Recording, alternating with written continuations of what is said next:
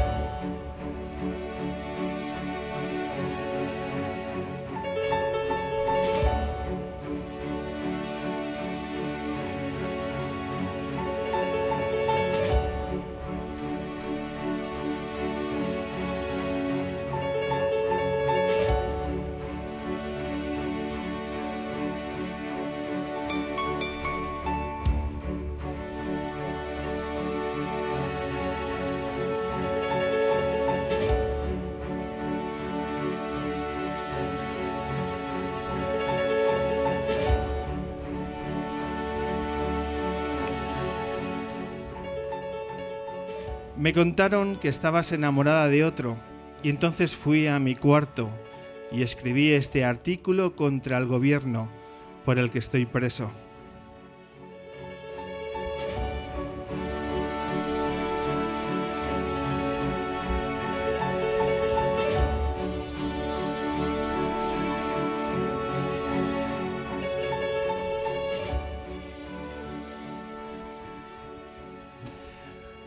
Bienvenidas, bienvenidos a la edición número 315 del hombre que se enamoró de la luna.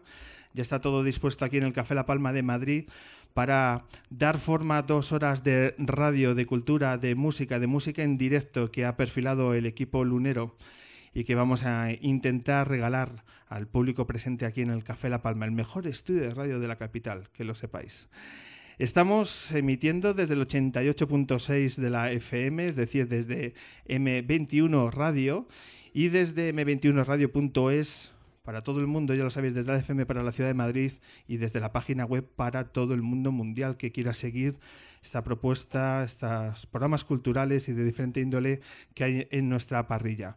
Esta tarde noche, mucha música y mucha música con nuevas canciones, con bandas que para nosotros siempre es un placer reencontrarnos con ellas porque los nuevos discos, las nuevas canciones de bandas como Pasajero, como El Carácter, La Singularidad de Tomasito y por supuesto de la banda que va a abrir ahora con la primera canción, la última experiencia, son siempre bandas referenciales, como os digo, y que nos apetece escuchar y dar pie y dar un micro para escuchar lo que hay detrás del trabajo de estos músicos. Por eso, el primer aplauso de esta noche va para Última Experiencia.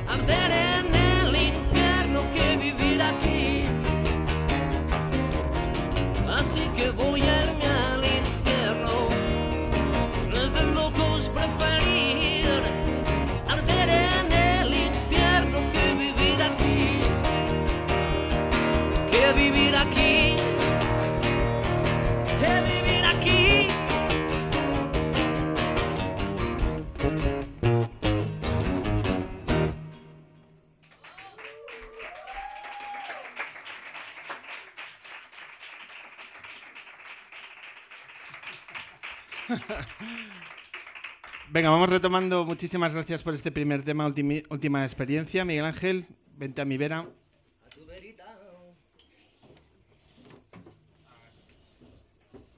Ya, el escenario es pequeño, Hola. pero tarde llegar. Miguel Ángel Ariza, cantante de Última Experiencia, bienvenido de nuevo al Hombre Luna. Pues nada, yo encantado de estar aquí, las veces que me invitéis. Todas las veces vengo. Todas las veces, así me gusta.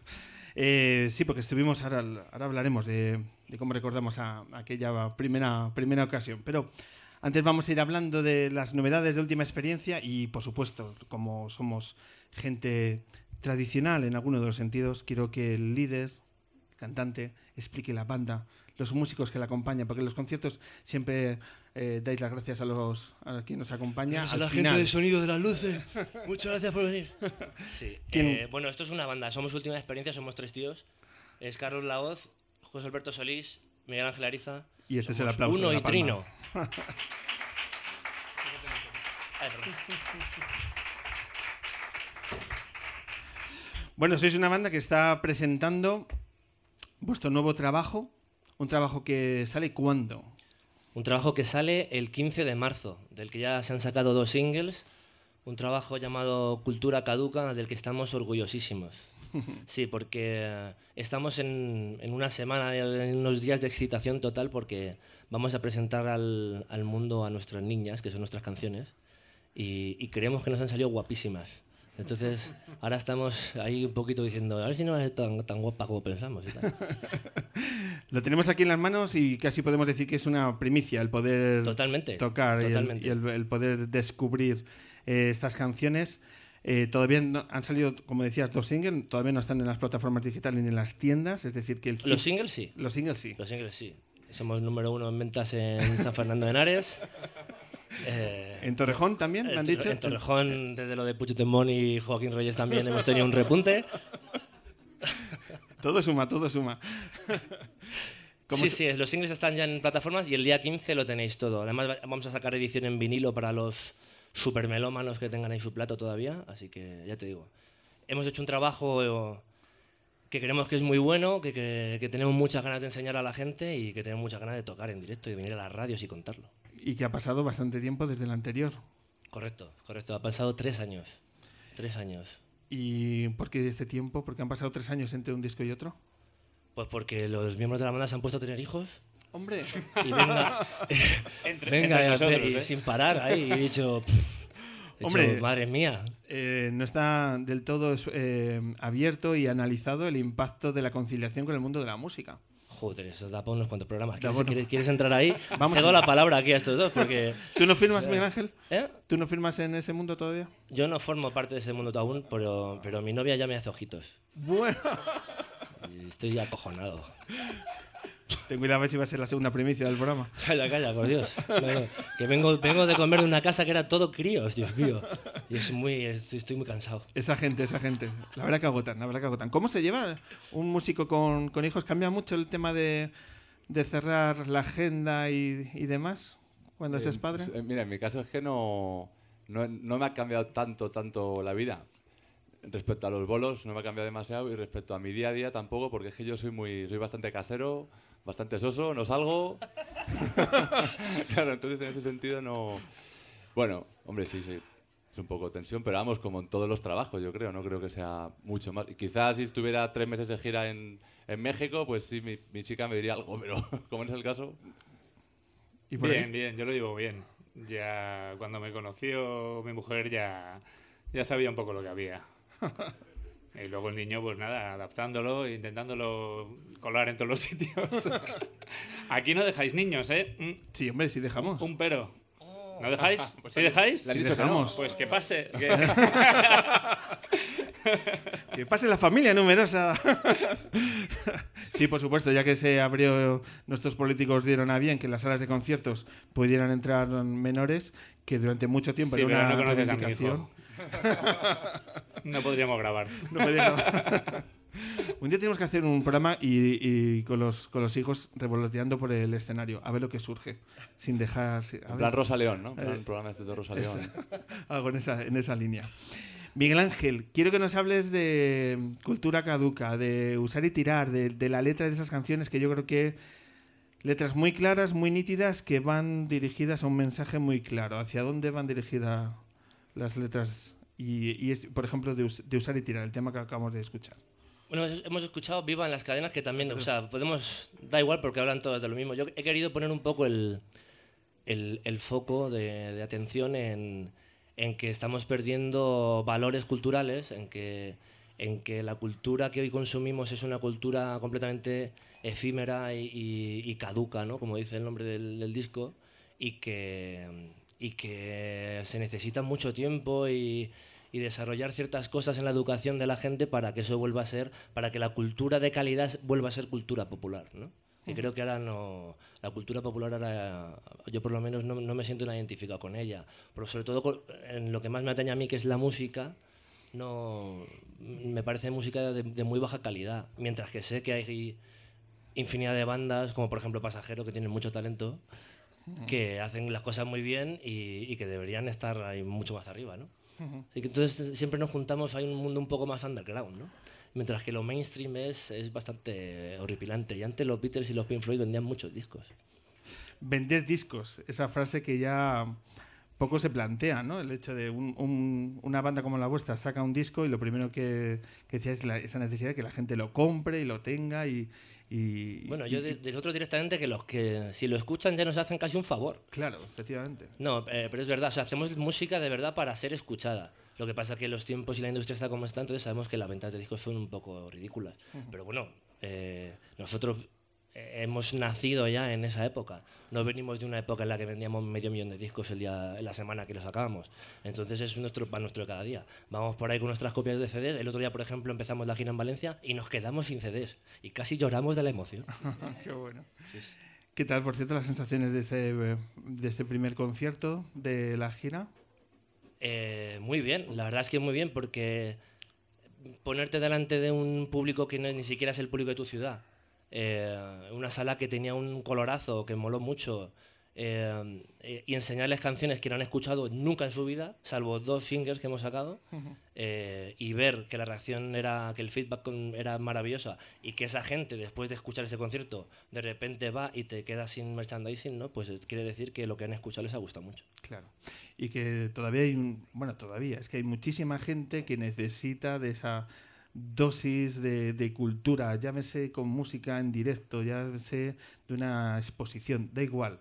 Hay muchísima gente que no se pone en primera línea de, en los medios de comunicación que, que sí, que reivindica la cultura como un sustento en su día a día, pero qué poco se le, caso se le hace a esa masa anónima de gente que hay en este país, que es cierto que muchas veces yo creo, y ahora me quiero saber vuestra opinión, no se incentiva y no, no se hace lo suficiente para que crezca. Es que estamos en el, en el planeta de, de lo super mega instantáneo. O sea, la gente le da el play a una canción y tarda 15 segundos en decir, ay, me ha encantado, pausa. Eh, no sé, yo, yo soy de los que me ponía el Echoes de Pink Floyd y me tiraba 20 minutos con los ojos abiertos diciendo, ¿qué es esto? O sea, me gustaba adentrarme un poco en lo que... O sea, lo que me gustaba, me gustaba mucho y me volvía loco con eso. No me importaba la duración de las cosas, ¿no? Me da igual que una película dure tres horas y media o que dure una hora y cuarto si la película es buena. Y aquí es todo el rato es tienes que bu- buscar siempre la instantaneidad, ¿no? Entonces, un poco muchas canciones del disco van de eso, ¿no? También un poco en, en- nuestro en nuestro mundo social. También, o sea, eh, lo cultural viene un poco dado de lo social. Lo social ahora de repente vivimos a- atados a un móvil, una, con la- una pantallita ahí y no salimos de ahí, ¿no? Es estremecedor mirar a tu alrededor y ver que el 95% de la gente está mirando una pantalla. Sí, sí. Y en, los Constantemente. conciertos, tío, en los conciertos. En los conciertos yo eh, tuve la suerte que me invitasen a ver a Metallica y de repente venían los, los, pues, los temas así más míticos tal y decías, no hay ni un solo alma aquí ahora mismo que no esté grabando el tema con el móvil. Estaba yo flipando un color y diciendo, mira, hey, Kirk Hammett, tío, mira qué guitarra más bonita y tal. Y la gente estaba aquí con el móvil. Es, curioso eso, ¿no? Vosotros desde encima del escenario también lo notáis. Bueno, nosotros cuando tocamos el Palacio delante de 15.000 personas, que solemos, solemos hacerlo No sé por No, qué hombre, se ríen. Hemos, hemos Hemos, tocado en el palacio. hemos ¿eh? tenido, hemos tenido la suerte de tocar dos veces en el palacio, la verdad. Pero, pero, no pero nosotros tenemos, somos muy profundos. La gente no saca el móvil. La gente se queda con, con la intensidad de la actuación. ¿Cómo se lucha contra esta contra la instantaneidad que estamos hablando? Bueno, nosotros, por lo menos, eh, como no tenemos ni idea de cómo luchar, por lo menos lo, lo manifestamos en las canciones. A lo mejor uno de cada mil que la escuche dice, anda, este tío no dice cosas que no son tonterías del todo, ¿no? Y dice, es verdad, ¿por qué no le voy a dar al play otra vez a esta canción de 15 segundos que he puesto en el Facebook y en Twitter, que me ha encantado, pero la he escuchado 15 segundos, me voy a escuchar entera, a ver si cambia algo. Pues eso es un poco eso, ¿no? El decir, tíos, seamos, seamos otra vez gente que, que disfrute las cosas y que le dé un tiempo a las cosas. tener un punto de pausa en algún momento de, de nuestros, de nuestros días. Hemos tenido bandas durante esta temporada que podemos así, para utilizar una etiqueta, así una banda millennial, por así, y dicen que ellos no hacen discos, que hacen canciones sueltas porque saben que la gente lo va a escuchar directamente así en, en Spotify. Y por lo Mm. tanto, el concepto del disco en sí está ya más que en desuso, que es un formato Sí. que, que ni van a abordar. Y, joder, para nosotros da una sensación un poco de frío, ¿no? De escalofrío, decir, perdemos esto. Si te has educado un poco en el, en el concepto álbum, que yo creo que nosotros tres eh, nos hemos educado en eso, o sea, eh, pues está guay, pero si, te, si, si vas atrás en el tiempo, música que a mí me flipaba y me flipa como de la, de la- la de los años 40 y 50, era música que era así. Se hacían canciones, se hacían singles y no se hacían álbumes, ¿no? O sea, Muddy Waters no es peor que Jimi Hendrix porque no tenga un álbum maravilloso, tiene un montón de singles maravillosos, ¿no? Entonces yo ahí realmente eh, hay que adaptarse a los tiempos, mientras, la- mientras el, en la canción, mientras el- la obra de arte de la que estamos hablando valga la pena, a mí me da igual que, que vengan en forma de uno o de 15. A mí personalmente me gusta mucho el concepto de álbum, ¿no? Cuando 15 o 12 canciones, o 10 o 8, giran en torno a un sonido parecido, ¿no? A una atmósfera parecida, a una temática parecida. Me gusta, a mí me gusta mucho eso, pero entiendo perfectamente que en el mundo en el que vivimos, pues la gente pase del rollo. La clave es acercar, por ejemplo, valores culturales o nombres o, o géneros que muy complicado que nuestros jóvenes accedan a esa música si no tienen la oportunidad de crecer en una familia con una sensibilidad musical determinada. Ah, totalmente. A mí me parece eso que, que la gente tiene muy poca paciencia con todo. Entonces eso al final acaba desembocando en que cuando afrontan la música pues tienen la misma poca paciencia, ¿no? Y eso acaba en que al final acaban consumiendo música que a mí me parece una basura, pero a un nivel letal. Venga, vamos a hablar exactamente la basura dónde reside. ¿Cuál es? La- basura reside pues en un montón de canciones que yo escucho por ahí y que ya incluso, incluso ya ni escucho, pero que sé que están ahí, ¿no? O sea, yo cuando pongo la, televi- la televisión o veo un anuncio o algo así, siempre es música basura.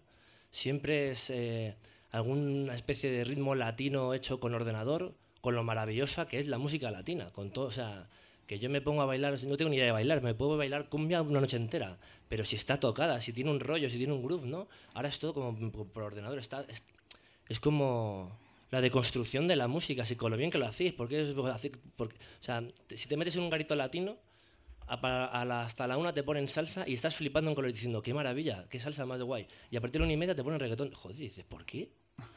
Es como si vas a un garito de. Si vas al Honquitón en Madrid, te están poniendo los ACC Elvis y a la una te ponen. Yo qué sé. Es que no sé en serio decirte el grupo, pero alguna puta mierda que dices, ¿pero esto qué es? ¿sabes? Estaba escuchando a Bon Scott y ahora está el Mortis este de la tele aquí. Eh, Sesión de Paquirri, no, yo qué sé, no alguna mierda está. Eh, yo que juego la liga, que estamos hablando antes de la conciliación y demás, eh, claro, la noche es un es una esfera que ya casi ni recuerdo, pero a las pocas veces a lo largo del año que tengo la oportunidad de, de acercarme a un, a un garito y demás, uno ya no escucha rock en ningún sitio. Rock o como cualquier otro estilo. Es decir, el reggaetón lo arrasa todo y lo deja todo en un barbecho donde no se espera que crezca nada más. Hmm. Sí, pero yo voy, yo voy más allá. Yo, por ejemplo, Despacito me parece una buena canción. Esto es una primicia que te voy a dar en aquel programa. Despacito es una buena canción. Eh, pero todas las canciones que acompañan a Despacito están muy, mucho peor hechas. Y que por cierto está muy mal hecha Despacito, pero bueno, eso es otro tema. Pero me refiero que hay un tío cantando que sabe cantar, hay un ritmo, hay un estribillo, hay unas partes, tal. Pero luego te pones, o sea, la, la- la- de la 2 a la 20 de, de esa lista, te lo digo por lo que escucho en algún garito en el que me meto. Dices, Dios mío, pero, pero ¿esto qué es?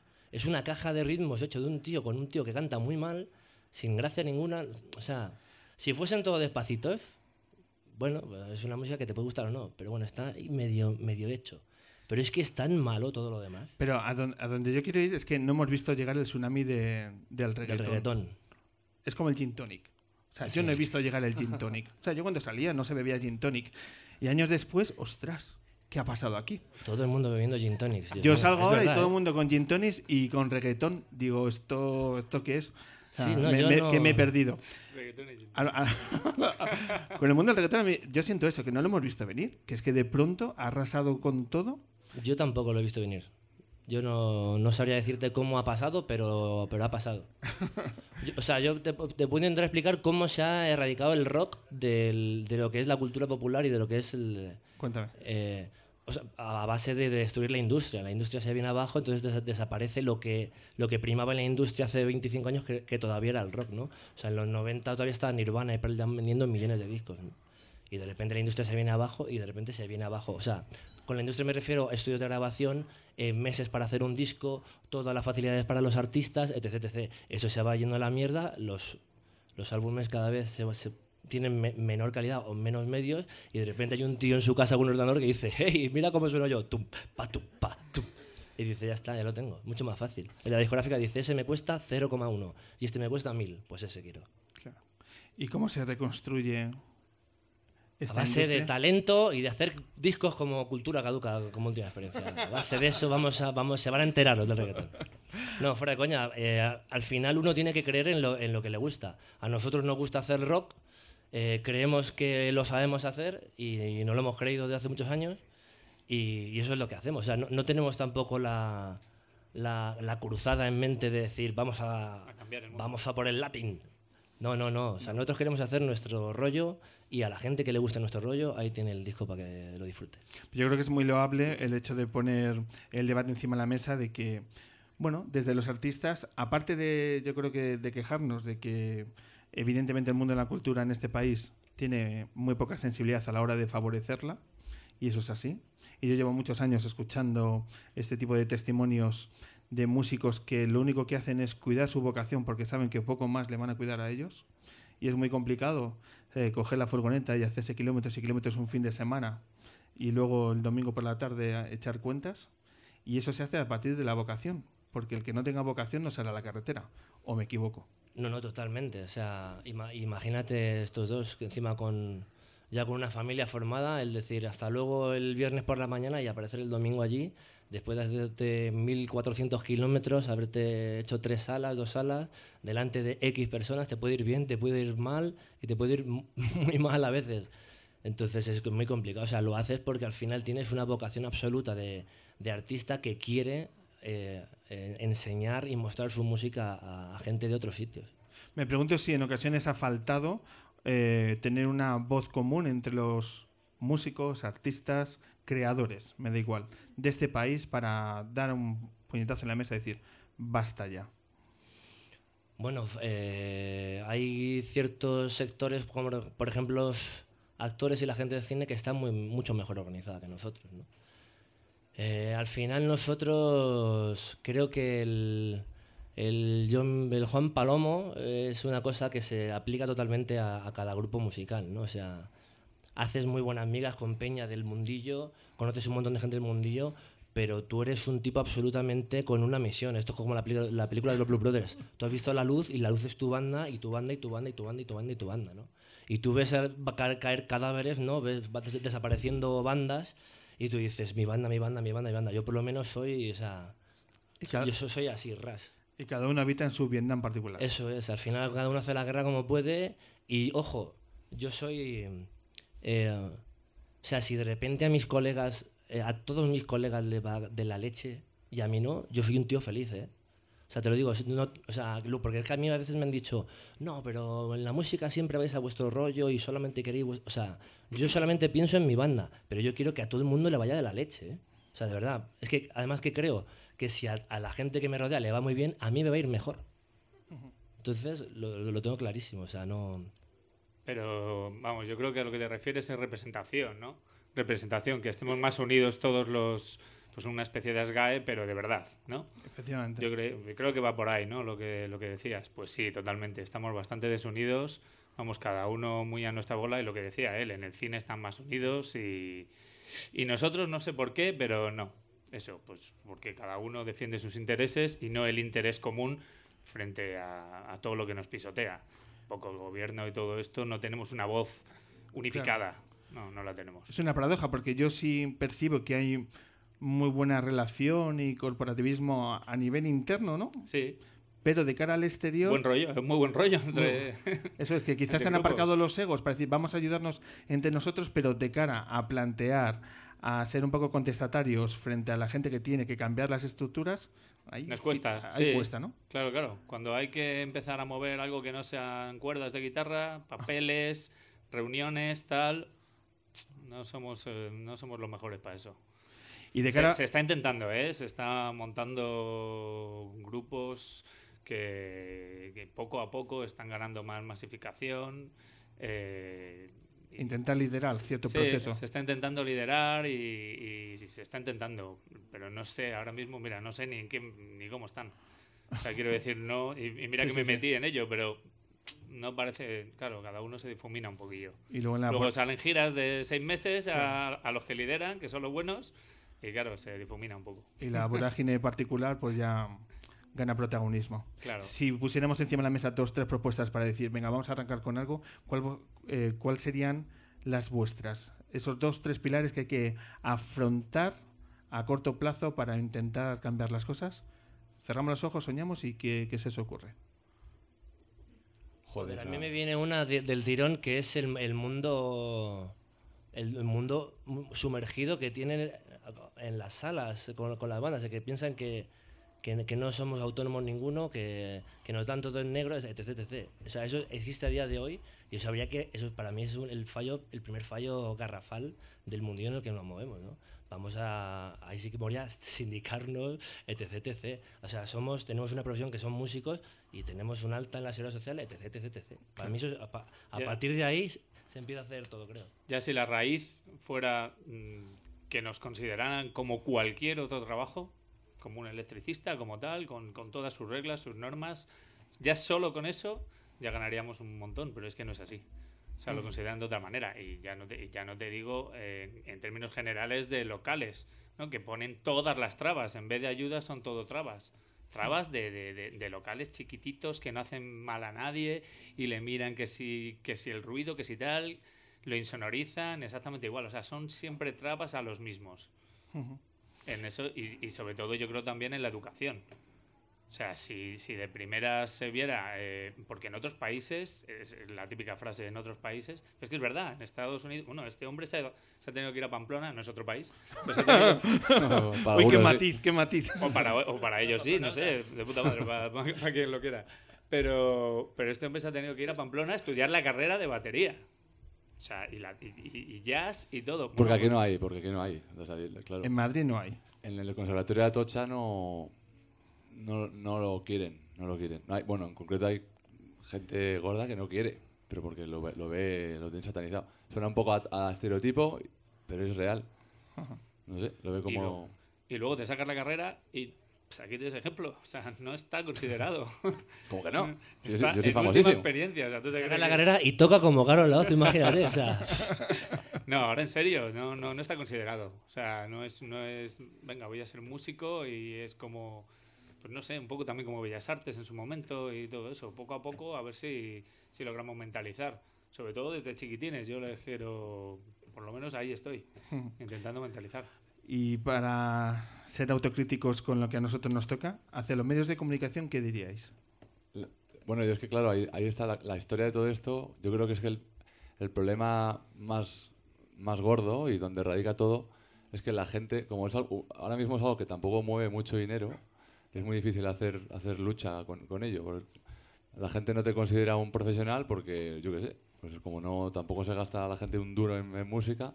Entonces, claro, quizá desde mi punto de vista, que es la respuesta a la pregunta de antes, pero haría falta concienciar a la gente de que, de que la música que escucha, si va a algún concierto, ¿no? todo eso cuesta un, un dinero. O sea que, que estaría bien que la gente se acostumbrara a, a pagar por ello, que no pasa nada.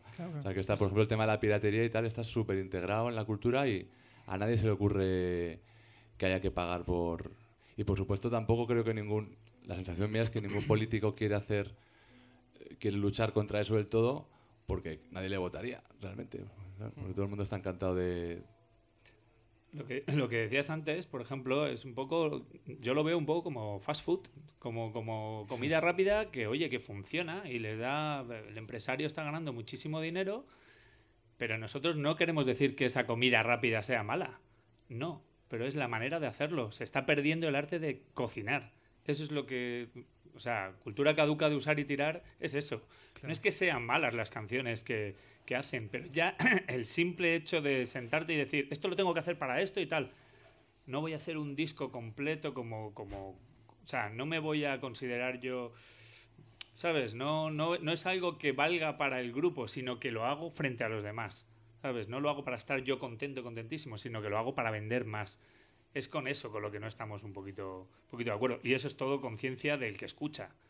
Si la gente quiere comida rápida, que coma comida rápida, si no hay, no hay ningún problema. ¿Cuántas generaciones en nuestro país han crecido creyendo que la música es Operación Triunfo?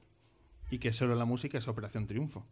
¿Por qué? claro. Porque Televisión Española, entre otros Bueno, medios, por no apoyan otros formatos televisivos que, Pero- que este. Los Justo noté hay un gran problema y es que mm, no hay música original. O sea, hay una canción original que es la que se llama Eurovisión tal, pero la mayoría de las canciones son versiones de canciones ya. Entonces, imagínate a, la- a las bandas que luego va- vamos a un sitio con, con- con- nuestros temas originales que nadie ha escuchado. O sea, es, la gente es, no, pero hay programas de música en televisión, en televisión española. Si hay un programa que te pone a tíos o a chavales cantando canciones que son exitazos de hace 20, 30, 15, 10 años. Pero, o sea, en el inconsciente popular, ahora la peña consume música, eh, algunos lo sabemos muy bien, eh, consume mucha música, de ir a ver un concierto tributo a, o de ir a ver versiones, que, que ya no hay ese, esa iniciativa de, uy, a ver, a ver qué hacen las bandas de mi barrio, a ver qué hacen las bandas de, de mi país o la banda- las bandas de mi ciudad, ¿no? Claro. Eso, Operación Triunfo, otro de los grandes problemas que tiene es que ahonda en eso. No hay música original. Completamente de acuerdo. Bueno, antes de retomar el, el acústico y de seguir conociendo vuestras nuevas canciones, habrá que hablar de vuestra agenda. De la presentación de la gira de Cultura Caduca, porque ponemos sobre todo el foco en el 13 de abril, Sala Siroco de Madrid, presentación en Madrid, que todo el público lunero ya va a ir de por sí, Hombre, por supuesto. y todos nuestros oyentes de M21, pero bueno, Sala Siroco y, Sí. más, y más citas. Vais a Murcia, Las Palmas, Gandía, Pamplona, Zaragoza, el Festival Fener Rock en septiembre. Bueno, algunas fechas que van saliendo y otras que irán, que irán a- añadiéndose, pero sobre todo Sala Siroco en Madrid. Imagino que una de esas noches que, que la noche anterior hay unos nervios especiales.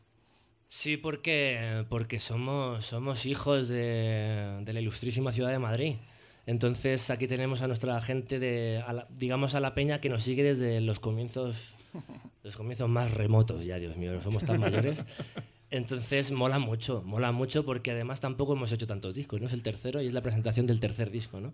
Eh, las ganas son increíbles y además se nota mucho porque según se acerca la fecha pues hay un mogollón de peña que te empieza a entrar por redes sociales o por donde tocamos aquí con, otro- con otras historias en Madrid de ya tengo la entrada, ya tengo la entrada, tío, va a ser increíble, tío, tal. Ese, ese estado de excitación en la peña que te quieres y te rodea y mola mucho. Pues ahí estaremos el 13 de abril en Siroco, descubriendo. Hoy estamos en el formato acústico, pero ahí la vas a dar todo.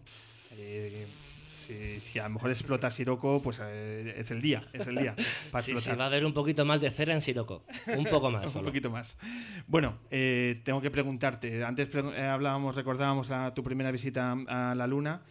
Y tengo que preguntarte por él. ¿Qué tal está Wyoming? ¿Cómo está Wyoming? Pues está mayor. Está mayor. Está mayor. No, está, está más joven que yo. Está hecho un chaval eh, con las mismas ganas de tocar que siempre. Y si llega a estar aquí él hoy, pues no habla ni Dios, solamente habla él. Y estaría tocando. Básicamente, ¿no? Y estaría tocando, Y estaría tocando la guitarra, claro. ¿Cómo, cómo van los insolventes? Sin parar, sin parar que te, que te cuente aquí mi primo. Sí, sí. Nos tiene, nos tiene todo el rato en la carretera, de un lado para otro. Sí, sí, no, pero encantadísimo. Los Bien, insolventes bien. molan mucho. Compaginamos muy bien lo de los insolventes, la verdad. Siguen Gracias si- a, gracias a los insolventes viajamos mucho y tenemos que dar gracias también. Última experiencia, nos ven en muchas ciudades porque podemos compaginar. Nos quedamos por el camino mientras se toma un café, él se pone a hablar con gente y nos da tiempo a hacer un bolo y medio. No, no, en serio, o sea, le debemos mucho a, a- a Wyoming, que nos descubrió tocando en el Honky Tonk y no sé, vio, vio algo de. Él siempre lo dice, vio algo de verdad en nosotros. Luego se le ha ido pasando, ¿eh? ¿Sigue, ¿Sigue viajando de copiloto? Sí, sí, él sigue viajando en la furgo, sigue cargando su equipo con, sus, con sus casi 150 años que tiene ya. Yo cre- creemos que lo de tocar es Año una arriba, año excusa. abajo, pero por ahí estará. Creemos que lo de tocar es una excusa. O sea, él en verdad, eh, bueno, sienta muy mal lo que, lo que voy a decir aquí a algunos, pero él es el que más carga. él es el que coge los amplificadores, el que coge los trajes, El, que, el que lo organiza todo, se sienta, se pone a hablar de todo lo que le ha pasado durante la semana y ya hemos llegado.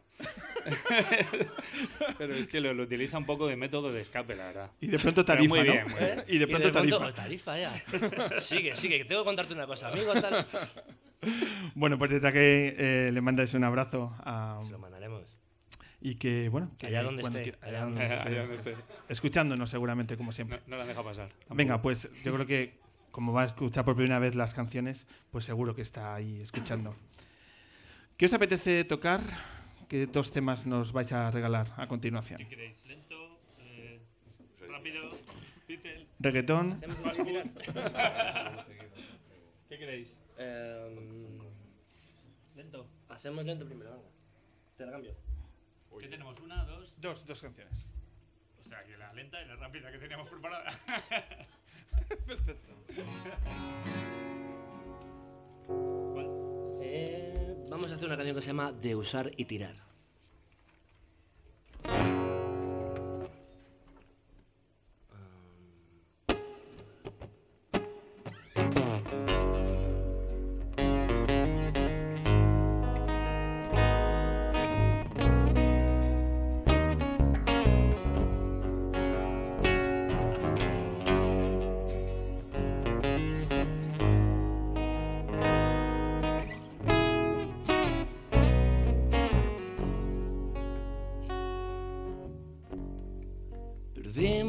Las huellas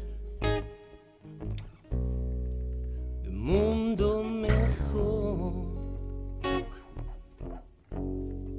Se apagan las luces que guiaron la civilización. La vida acontece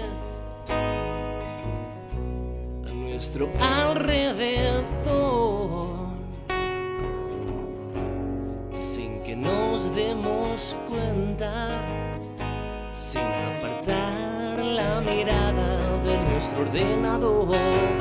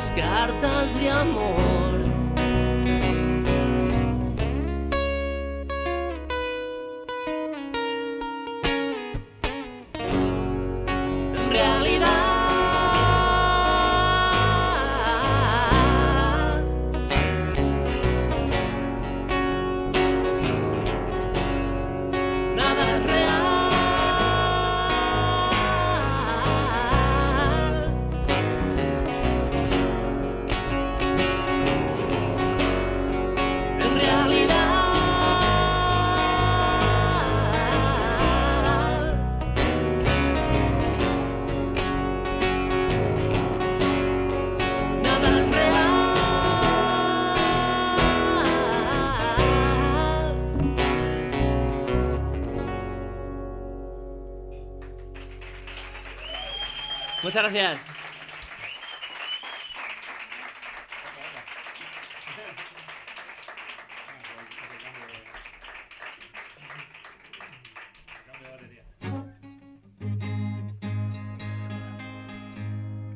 Si me permiten afinar, porque esto está regular. Estaba diciendo, será Carlos, pero no es la guitarra. Vamos a hacer ahora una canción que se llama Revolución. Revolución, amigos. Invitamos a hacer la revolución con un solo gesto y es alejarse Mirando el móvil. de la pantalla del ordenador.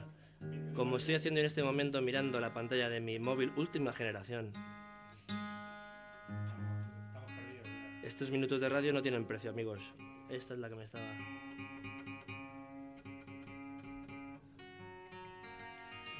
Bueno, después de esto, amigos, hay que afinar. Si os ha gustado la afinación, ahora la canción vais a flipar. Dice así. La la la la la la la la la la la la la la la la la la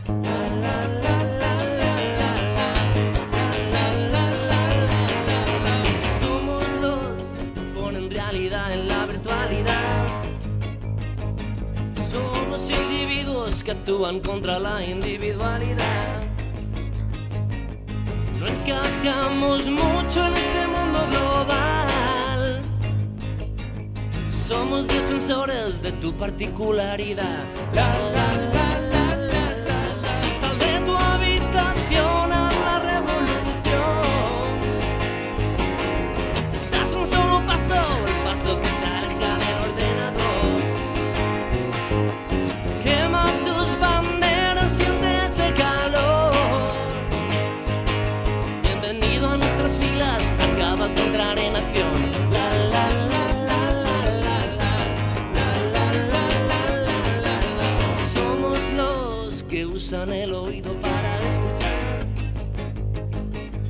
los que aún conversan con el codo apoyado en la barra del bar. No encajamos mucho en esta era digital.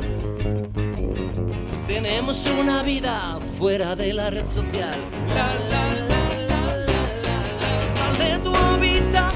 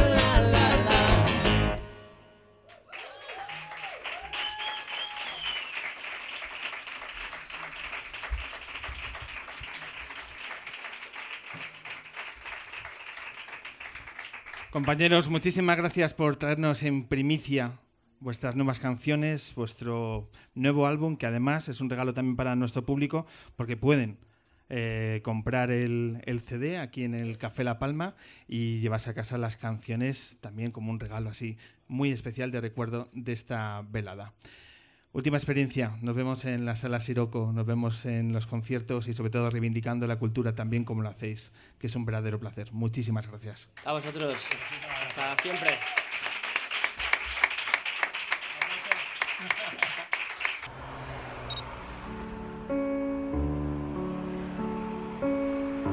El hombre que se enamoró de la hombre que se enamoró de la luna. En directo en el Café La Palma de Madrid.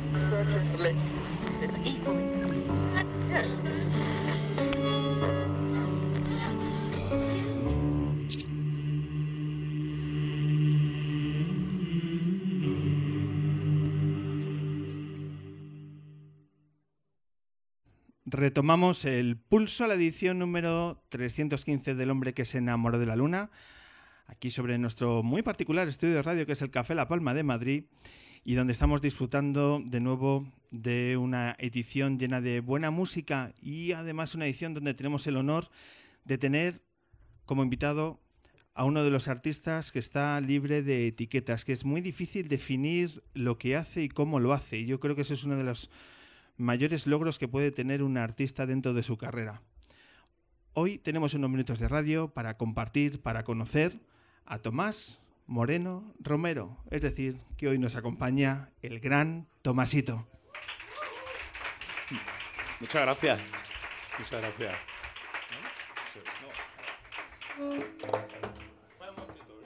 Es que he visto esto y digo, qué alegría.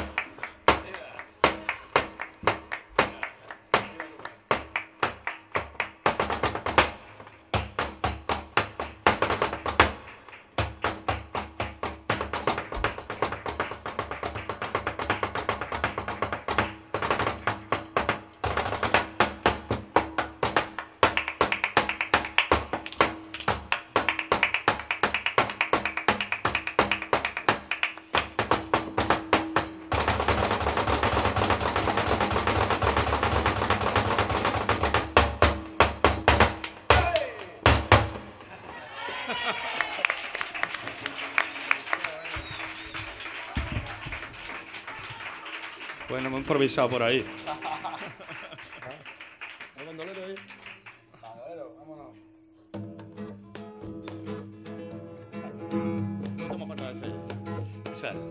Si diamante yo tuviera una estrella de cristal, danzando entre dos vientos como algo que viene y va, y yo me voy para la sierra.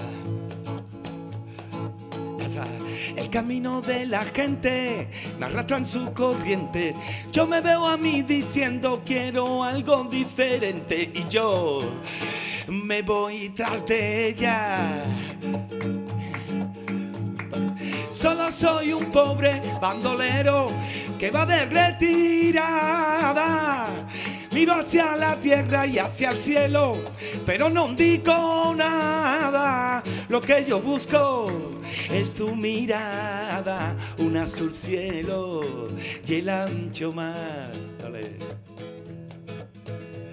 Si me pongo ante el espejo, el reflejo me varía. ¿Será que no me hallo y voy buscando otra salida? Y yo me voy para la sierra.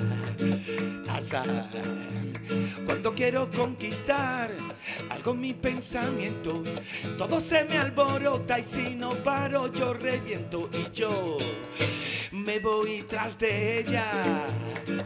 Arriqui pa pa pa. Solo soy un pobre bandolero que va de retirada. Miro hacia la tierra y hacia el cielo, pero no digo nada. Lo que yo busco es tu mirada, un azul cielo y el ancho mar. Solo soy un pobre bandolero que va de retirada. Miro hacia la tierra y hacia el cielo, pero no digo nada. Lo que yo busco es tu mirada, un azul cielo y el ancho mar. Lo que yo busco, prima, es tu mirada, un azul cielo y el ancho mar. Ese. Muchas gracias.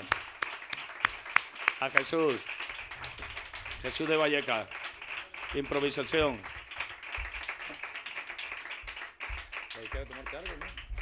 Él se va a tomar una cervecita mientras yo voy a hablar un poquito con él. y, y, y, y si suben uno, perdón, aquí, ya de gloria. Tomás, vente aquí, vente aquí en la mesa. Hombre. Bueno, vamos a firmar el contrato. ah, vale, Tienes aquí, tienes aquí. Sí, será por micro. Vamos a firmar. Sí, oye, la verdad que mira, Jesús de Valleca es un amigo mío y él, la verdad que eh, aquí el mérito lo tiene él, porque él trabaja en una, en una inmobiliaria y bueno, eh, yo no tengo mi grupo aquí, está todo el mundo para arriba y para abajo. Esto es lo malo de ese individual o lo, o lo bueno, no, O lo no, bueno. o lo bueno, ¿no? En este sentido. Pues entonces, bueno, el colega me lo encontré hace tiempo por la calle, vi que hacía dos tres tonos y digo, bueno, ¿tú te, puedes- tú te puedes hacer estas dos canciones conmigo. Dice, bueno, vale, el chaval se ha llevado dos días ensayando. Y bueno, y a mí me gusta contar con gente, pues bueno, co- como era la faraona, ¿no? Que siempre daba cuartelillo, pues el primero que había, que se llamaba Lola Flores. Salud. Muchas gracias, Jesús. Tomasito, bienvenido al hombre que se enamoró de la luna. Para nosotros, lo dicho, un verdadero placer contar con tu presencia eh, en estos minutos de radio y, y queremos sobre todo conocerte porque tantos años de carrera y todavía hay gente que te tiene que, que conocer. Pues ya ve, aquí estoy con la cara como un Doberman.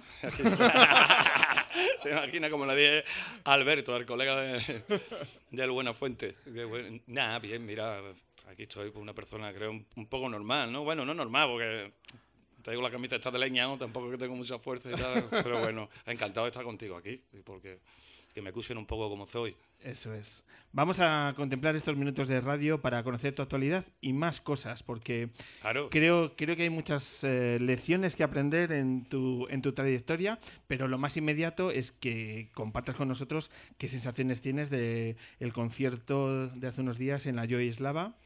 Un concierto que he leído crónicas donde creo que todo fue muy bien, pero me interesa saber tu opinión. ¿Cómo viviste esa noche en la Joy Eslava de Madrid? Bueno, la verdad que lo viví con todo respeto ahí, porque yo salgo al escenario y fue mágico, pero cuando te ve al público ahí que, que parece un circo, eso. Un circo en el sentido, porque hay gente de todo, de, o sea, ahora mismo de 70 años, de 50, de 40, de 30, había niños, había de todo, entonces para mí esto es, bueno, es lo bueno que tiene la música en este caso, ¿no? Que no solo reúne a chavales de 20, ¿no? O, o a cierta o a cierta edad, ¿no? De 40 o 50. No, esto era todo. Había ahí un bloque ahí de gente, o sea, que, que para mí era muy divertido. Entonces, a raíz de ahí, ¿no? La sensación de la- nada más que canté la primera canción, pues bueno, el público estaba ahí en lo harto y la verdad que, que, que salí de ahí muy contento. Y la verdad, con la sensación, porque el público salió contento. Entonces, si el público sale contento, yo salgo más a gusto todavía. Me gusta mucho una frase Sí. que te he leído que yo creo que define eh, la experiencia de ir a un concierto de Tomasito. Y es que eh, de un concierto de Tomasito nadie se va. Bueno, se- si se va, se tiene que ir a gustísimísimo, ¿sabes? Sentido. Y bueno, los, los conciertos míos, bueno, eh, todos no son iguales porque, pues claro, improviso en el baile, eh, improviso, pues en- bueno, pues me da un punto y canto otra canción, o me invento una letra, eh, pero o me pongo en ganjumbo 11 días, o no me pongo, o me he visto de salvaje, o no me he visto. O sea, em, hay muchos puntos de verdad. Entonces, la verdad que es divertido. Y a mí me gusta también que no sea siempre lo mismo, ¿sabes? Es que, Eh, te voy a pedir un favor, acércate mucho al micro para sí. que nuestros oyentes Sí. tengan el, la mejor, el mejor de Claro. los sonidos. Me han, me han comentado que aquí has actuado en el Café La Palma. ¿Te Sí. acuerdas de esa velada? sí, aquí palmé. Y además, es broma. Aquí palmé, aquí perdí dinero, cojones, cuando vine. Aquí... De, de eso va la noche de hoy, de eso estamos hablando. Nah, me costó el psicólogo, nah, pero un poquito. No, es broma. Estuve aquí en el Café La Palma hace mucho tiempo, creo, y luego vine a ver unos cuantos de conciertos que he estado por aquí, y la verdad que me tratan, pues ya ves, mm, como una palmera, ahí por todo lo harto. Me han dicho que ten cuidado que la primera vez que se subió Tomasito a este escenario acabó desnudo. Pues sí, la verdad que no sé cómo sería, con qué gente vendría, pero Puede pasar. de verdad que a mí me olvida de tantas veces que me he puesto en gallumbo en los escenarios. Pero sí, posiblemente, claro que acabaría aquí. Estás presentando Ciudadano Gitano, tu disco recopilatorio, ¿cómo lo llamamos? Recopilatorio, grandes éxitos. eh, Llámale un recopilatorio, porque pff, aquí de grandes éxitos hay poco, creo. Para mí. Bueno, hay algunos, ¿no? Pero tampoco es que tampoco es que sea para tanto, ¿no? Esto es un recopilatorio de la de, bueno, de que como tengo siete discos, creo, pues tengo cuatro descatalogados. Entonces, claro, soy un descatalogado en el- ya sabes, como como mucho de la industria de la música, ¿no? De mis compañeros también, ¿no? En aquella época cuando, bueno, fichaba por las grandes multinacionales como con Sony, que he estado, he estado con Epic, eh, no, con Epic Bla, con Sony, Epic, he estado con Emi y Bla, y me metí también luego en otra compañía que empecé con Dibuxa, sí, primero fue Dibuxa, luego Sony, Epic y luego Emi y Bla. Eh, ¿Qué quiero decir con esto? Que bueno, que, que bueno, yo me saltaba de compañía en compañía, ¿sabes? A donde... donde atrincaba uno, ¿no? Y seguía a un disco aquí, no sé qué. Entonces, bueno, descatalogado, bueno, me pasaba otro, me daba mi adelantito y seguíamos para adelante. Ahora no hay ni adelanto, al revés. Ahora te lo tienes que pagar tú y hace un confundai de eso, como llame. Que no te confunda, no te confunda, porque vamos, voy a apuntar discos hasta y dice, es que no tiene. Y digo yo, pero pare, ¿esto cómo va? ¿Qué arte? Me estoy saltando de tema en tema, pero bueno, sigo con la EMI. Entonces, claro, están descatalogados. Esto, entonces decidimos con Javier Liñán, del Volcán de la compañía, que me ayudó entonces a, hablar con todos ellos, ¿no? Hablar con la gente de Sony, hablar con la gente de EMI, hablar con la gente de Dibusa y reunir todos estos 8 o 10 temas que más o menos están descatalogados, más los que tenía de, que hice con nuevos medios. Ahí, ese, pues de Gloria Bendita, ahí he metido dos o tres discos. Y bueno, eh, sobre todo eso hecho porque como está descatalogado, pues el público mío anterior o el que hay nuevo ahora no ha escuchado estas canciones mías, ¿no? Como esta, esta la grabé en el 93, ¿sabes? Y luego la compartí con los delincuentes, pero sí que, que imagínate del 93 hasta ahora. Eh. ¿Y ha sido complicado el poder llegar finalmente a este material? De poner en, de acuerdo Bueno, a las compañías. A mí no me ha costado tanto. En verdad, le ha costado de la compañía discográfica. Y bien, le han dado todos los permisos, a, a la cual estoy agradecido a, a Epi, a Blas, a Emi, a todos los que son de oeste. Y a Sony, sí, sí, la verdad, porque, porque no es tan fácil. Y esto también quiere decir que, bueno, que yo salí muy bien de las compañías, ¿no? Y eso que, si, si hubiera hecho un tipo chungo, pues dice, ah, tío, no te damos cuartel. Pero bueno, todos ellos se han portado muy bien y la cual. Luego, sí, lo que me ha costado es que, bueno, no sé, tiene la pregunta ahí, pero ya me voy a adelantar, en, en elegir el, el- el recopilatorio. Y eso, pues cuesta, ¿no? Hmm, el- el- Primero me he tenido que recopilar yo, digo, eh, recuperar, recuperar para recopilar. Vamos a, a recopilar eh, a lo largo de tu trayectoria a través de los lugares, de las ciudades que han marcado tu trayectoria. Yo te voy a ir diciendo ciudades y tú vas a- abordando los recuerdos que vengan a tu mente. Ajá. Por supuesto, tenemos que empezar por Jerez de la Frontera. ¿Qué frontera? Mm, Fiesta. Fiesta. Fiesta de noche, fiesta de día. ¿Es, el, ¿Es tu ciudad natal? ¿Vuelves mucho por allí? Sí. Sí que vuelvo de vez en cuando cuando me dan vacaciones. que las vacaciones me las cojo yo, no broma. Sí, que de vez en cuando me voy a poner las pilas allí, voy con la familia o no con la familia. Mira, mañana me voy para allá, me voy a grabar un par de canciones que hay por allí, de vez en cuando veo a la familia y me vengo para arriba. Sí. ¿Reconoces el, el Jerez de, la, de tu infancia sigue estando presente en el Jerez actual o ha cambiado mucho? ¿Tú eres del, del barrio de...? Yo soy, de- yo soy del barrio Santiago, pero me crié en el barrio San Miguel también, porque fui monaguillo del barrio de San Miguel y me, y me quedé seis meses. Barrio San Miguel, quiero decir, donde nació La Paquera, Lola Flores y tal. Y en el barrio Santiago nació José Merced, eh, Moradito Chico, cantadores más antiguos como Terremoto, Tío Borrico, etcétera, etcétera. Eso, esto es antes de Camarón, ¿sabes? de la isla. Y bueno, entonces ahí hay zagas, hay zagas de cantadores, de guitarristas.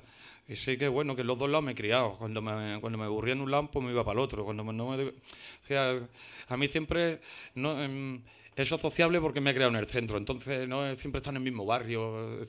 Por eso es lo que voy de ciudadano gitano, ¿no? Siempre he estado pues, compinchado con todo el mundo, ¿no? Con los masáis, con con los indios, con todas las tribus, con todo. Eh. Eh, pero sigue estando tan presente en, en- en las calles, en la actividad cultural de Jerez el flamenco, como cuando eras niña. Sí, un poco menos, pero la verdad que ahora con este festival de flamenco que hay, que dura tres meses, pues bueno, se pone Jerez ahora mismo. No, perdón, tres meses no, tres semanas. Pero te esperamos, que las resacas son tres meses, ¿me entiendes? Esto es que había empezado mal. Entonces son tres semanas, imagínate lo que hay una semana antes y luego dos semanas después. Y bueno, se pone a Jerez con un ambientazo, vamos. todo el mundo liga, los jerezanos ligan, con la. Ay, ay, ay, flamenco. No, no broma, pero sí que hay un ambientazo que no vea por todo Jerez, por allí, ¿sabes? Todo el mundo está contento por todos lados. Quiero decir. Decía- Por aquí, por aquí, eh, todo, alegría, arte, yo qué sé, sí, es verdad, y Jerez se mueve eso del flamenco, se mueve. Decías que había sido monaguillo, Monaguillo, sí. una, una carrera que se cortó de pronto. ¿Por qué? Se cortó ligero. Bueno, sobre todo me metí a Monaguillo, me interesaba porque. eh, porque entraba una hora menos en el colegio. En vez de entrar, en vez de entrar a las 9, entraba a las 10, ¿entiendes? ¿no? Y, y ahí fue ahí mi principio. Me comí muchas comuniones, muchos entierros, muchas bodas, ¿eh? A los seis meses que he estado. O sea, que venga, entonces, bueno, sí, eh, venga, vengan muertos, vengan alegría, vengan comuniones, vengan hostias. Y bueno, y, y tanto fue, tanta la hostia que me mandaron a por forma, vete a por forma, no sé qué, con mi compañero me fui a otra iglesia y cuando llegué allí me las comí, tío, me, me comí todas las hostias y me echaron con el colega. Literalmente. Sí, que- sí, claro. Tenía hambre, no había merendado y había con el colega y entraban que no vea, entraban que no vea. De verdad. Se me pegaban aquí. Oh, oh. Y me dice, tú te quitas ya el latín y te vas. Pero bueno, mm, a eso le saqué yo también un poco de rap. Pues ahí empezó mi rap, populería. Porque me comía tanto al cura, tanto, claro, todos los días. Aquí yo, misa de noche, misa de día, imagínate. Entonces empecé, eh, en el nombre del Padre y Espíritu Santo, me la gracia de nuestro Jesucristo, el amor del Padre la comunión del Espíritu Santo esté con todos vosotros y con tu espíritu. Hermano, antes de celebrar los sagrados misterios, reconozcamos nuestros pecados. Yo confieso ante por eso, ante vosotros, hermano, que he pecado mucho por obra y misión, por mi culpa, por mi culpa, por mi gran culpa. Por eso ruego a los santos. O sea, imagínate, ¿sabes? Claro. Claro, eh, muchas gracias. En Jerez, pues el ritmo por bulería, lo más fácil que tenemos, lo más fácil que tenemos y el compás más difícil del flamenco de hacer. Pues bueno, eh, eh, pues yo lo metía en la voz de bautizo. Mi madre me pegaba ahí haciendo un empujón y tal, niño, y empezaba yo a imitar cura y tal. entonces, que era tan pequeño Jerez que me decía el cura, ¿me entera que me está imitando en boda, en bautizo? eh?". Y yo, sí, sí, le estoy sacando partido a esto un poco. Tomás, ¿y los funerales también por bulerías? Funerales no ve la que mentaba, no, pero sí, pero sí he cargado una muerta, que era como esta, nos metíamos debajo, nos se pone el muerto y venga, para arriba, venga, vamos a la iglesia, uno no estaba. Coge, sí, sí, esto era así. Yo no sabía ni lo que era la muerta, yo sabía que el muerto se ponía ahí, pero no, no, estaba, no queríamos que era un paso de Semana Santa, ¿me entiendes? No. Y había muertelón por debajo y no veía, bueno, cuando no veían. Era bueno. Sí, sí, tío, yo escuchaba a las cuatro tan oh la campana la tristeza de la campana digo ya vamos para allá Bueno, a ver a, a ver quién ha caído hoy ¿Echas de menos aquellos tiempos? Hombre, lo echo de menos porque me hinchaba de reír, ¿no? Había un poco porque era, no había, había que estar muy serio en el altar y más me reía yo, tío, ¿sabes? O sea, imagínate, hasta gomilla de esta, ¿no? Con, ¿Sabes? Con el secretario, pues, con otro play, o sea, era un, un punto, ¿sabes? Bueno, chiquillada ahí de niño, pero bueno, era también una cosa formal. Oye, yo luego a los 12 años ya le planteas a tus padres que tú lo que quieres ser eh, Bueno, es, canté bailar. Es de- es dedicarte al, al mundo de- del arte, del baile y demás. A los 12 años Sí. ya tienes las ideas claras. ¿Qué te, qué te responden tus padres? Bueno, de momento me hizo mi padre un examen y mi madre dice, a ver, a ver cómo baila y tal, porque claro, fue tal punto que la profesora dice, es que no vea, es que no podemos la, dice, a la que me vuelvo está, ¿sabes? Taca, y todo era por compás. Nueve, y todo, y, y claro. Y yo le dije, es que no vea. Y ya me, y ¿sabes cómo baila pueblería? Y digo, mira, cha, cha, pare de mi voz, con una gana de bailar a mis padres, a mi madre para que no fuera al colegio yo. Oh. que no veas, dice, el, el niño sirve para esto. Te hizo yo, pa. Y, y a partir de ahí, pues bueno, ya vine a Madrid con 14 años, aquí con 13, estuve en Los Canasteros, en la calle Barbieri. ¿Qué, son los canasteros? Los Canasteros es un tablo flamenco de Manolo Caracol. En aquella época como el Café Chinita y Torre Bermeja. Y, entonces, bueno, este tablado por ahí han pasado pues todo, ¿no? Todo como, como camarón, pavo lucía, un tomatito. que una vez le dije, digo, primo, ¿cuántas veces te confunden conmigo, eh? Pero los canasteros ya cerró. ¿Qué? Los canasteros. Los canasteros ya cerró, sí, pero en aquella época, pues bueno, hemos pasado por ahí y yo me creo en, bueno, en lo que es los tablados, lo que estamos aquí ahora mismo y venga, que- salir en- del puro y duro, sin micrófono y sin nada. Entonces, bueno, ahí me la jugaba haciendo el breakdown, haciendo toda la, que decía el sirvío, que, que en aquella época cantaba Mr. Prope, pura fuerza con frescura de limón. Hacía, ay, Mr. Prope, Mr. Prope, Mr. Prope, Mr. Prope. Y me decía, y la gente decía, pero esto no ha salido, claro. Cantaba, claro, no tenía muchas canciones todavía, nadie que me escribiera, y yo tampoco tenía mucho talento. Que aunque todavía no lo vamos, que, que ni lo tengo, ¿no? Para escribir. Y cantaba, ya está aquí, ya llegó Trina Piña colada. Y digo, que del Caribe la traigo yo.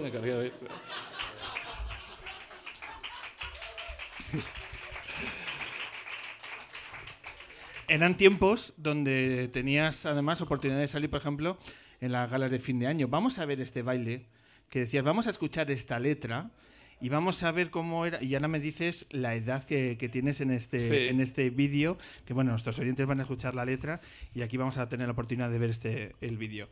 Lo vemos, Pero venga, Tomás, y lo comentamos porque creo que, que hay que verlo detenidamente y sacar todos los matices que tiene. A ver, me conozco. Yo no quiero pistola ni tampoco fusiles, porque yo lo que quiero es la papa con arcauciles. ¡Vamos!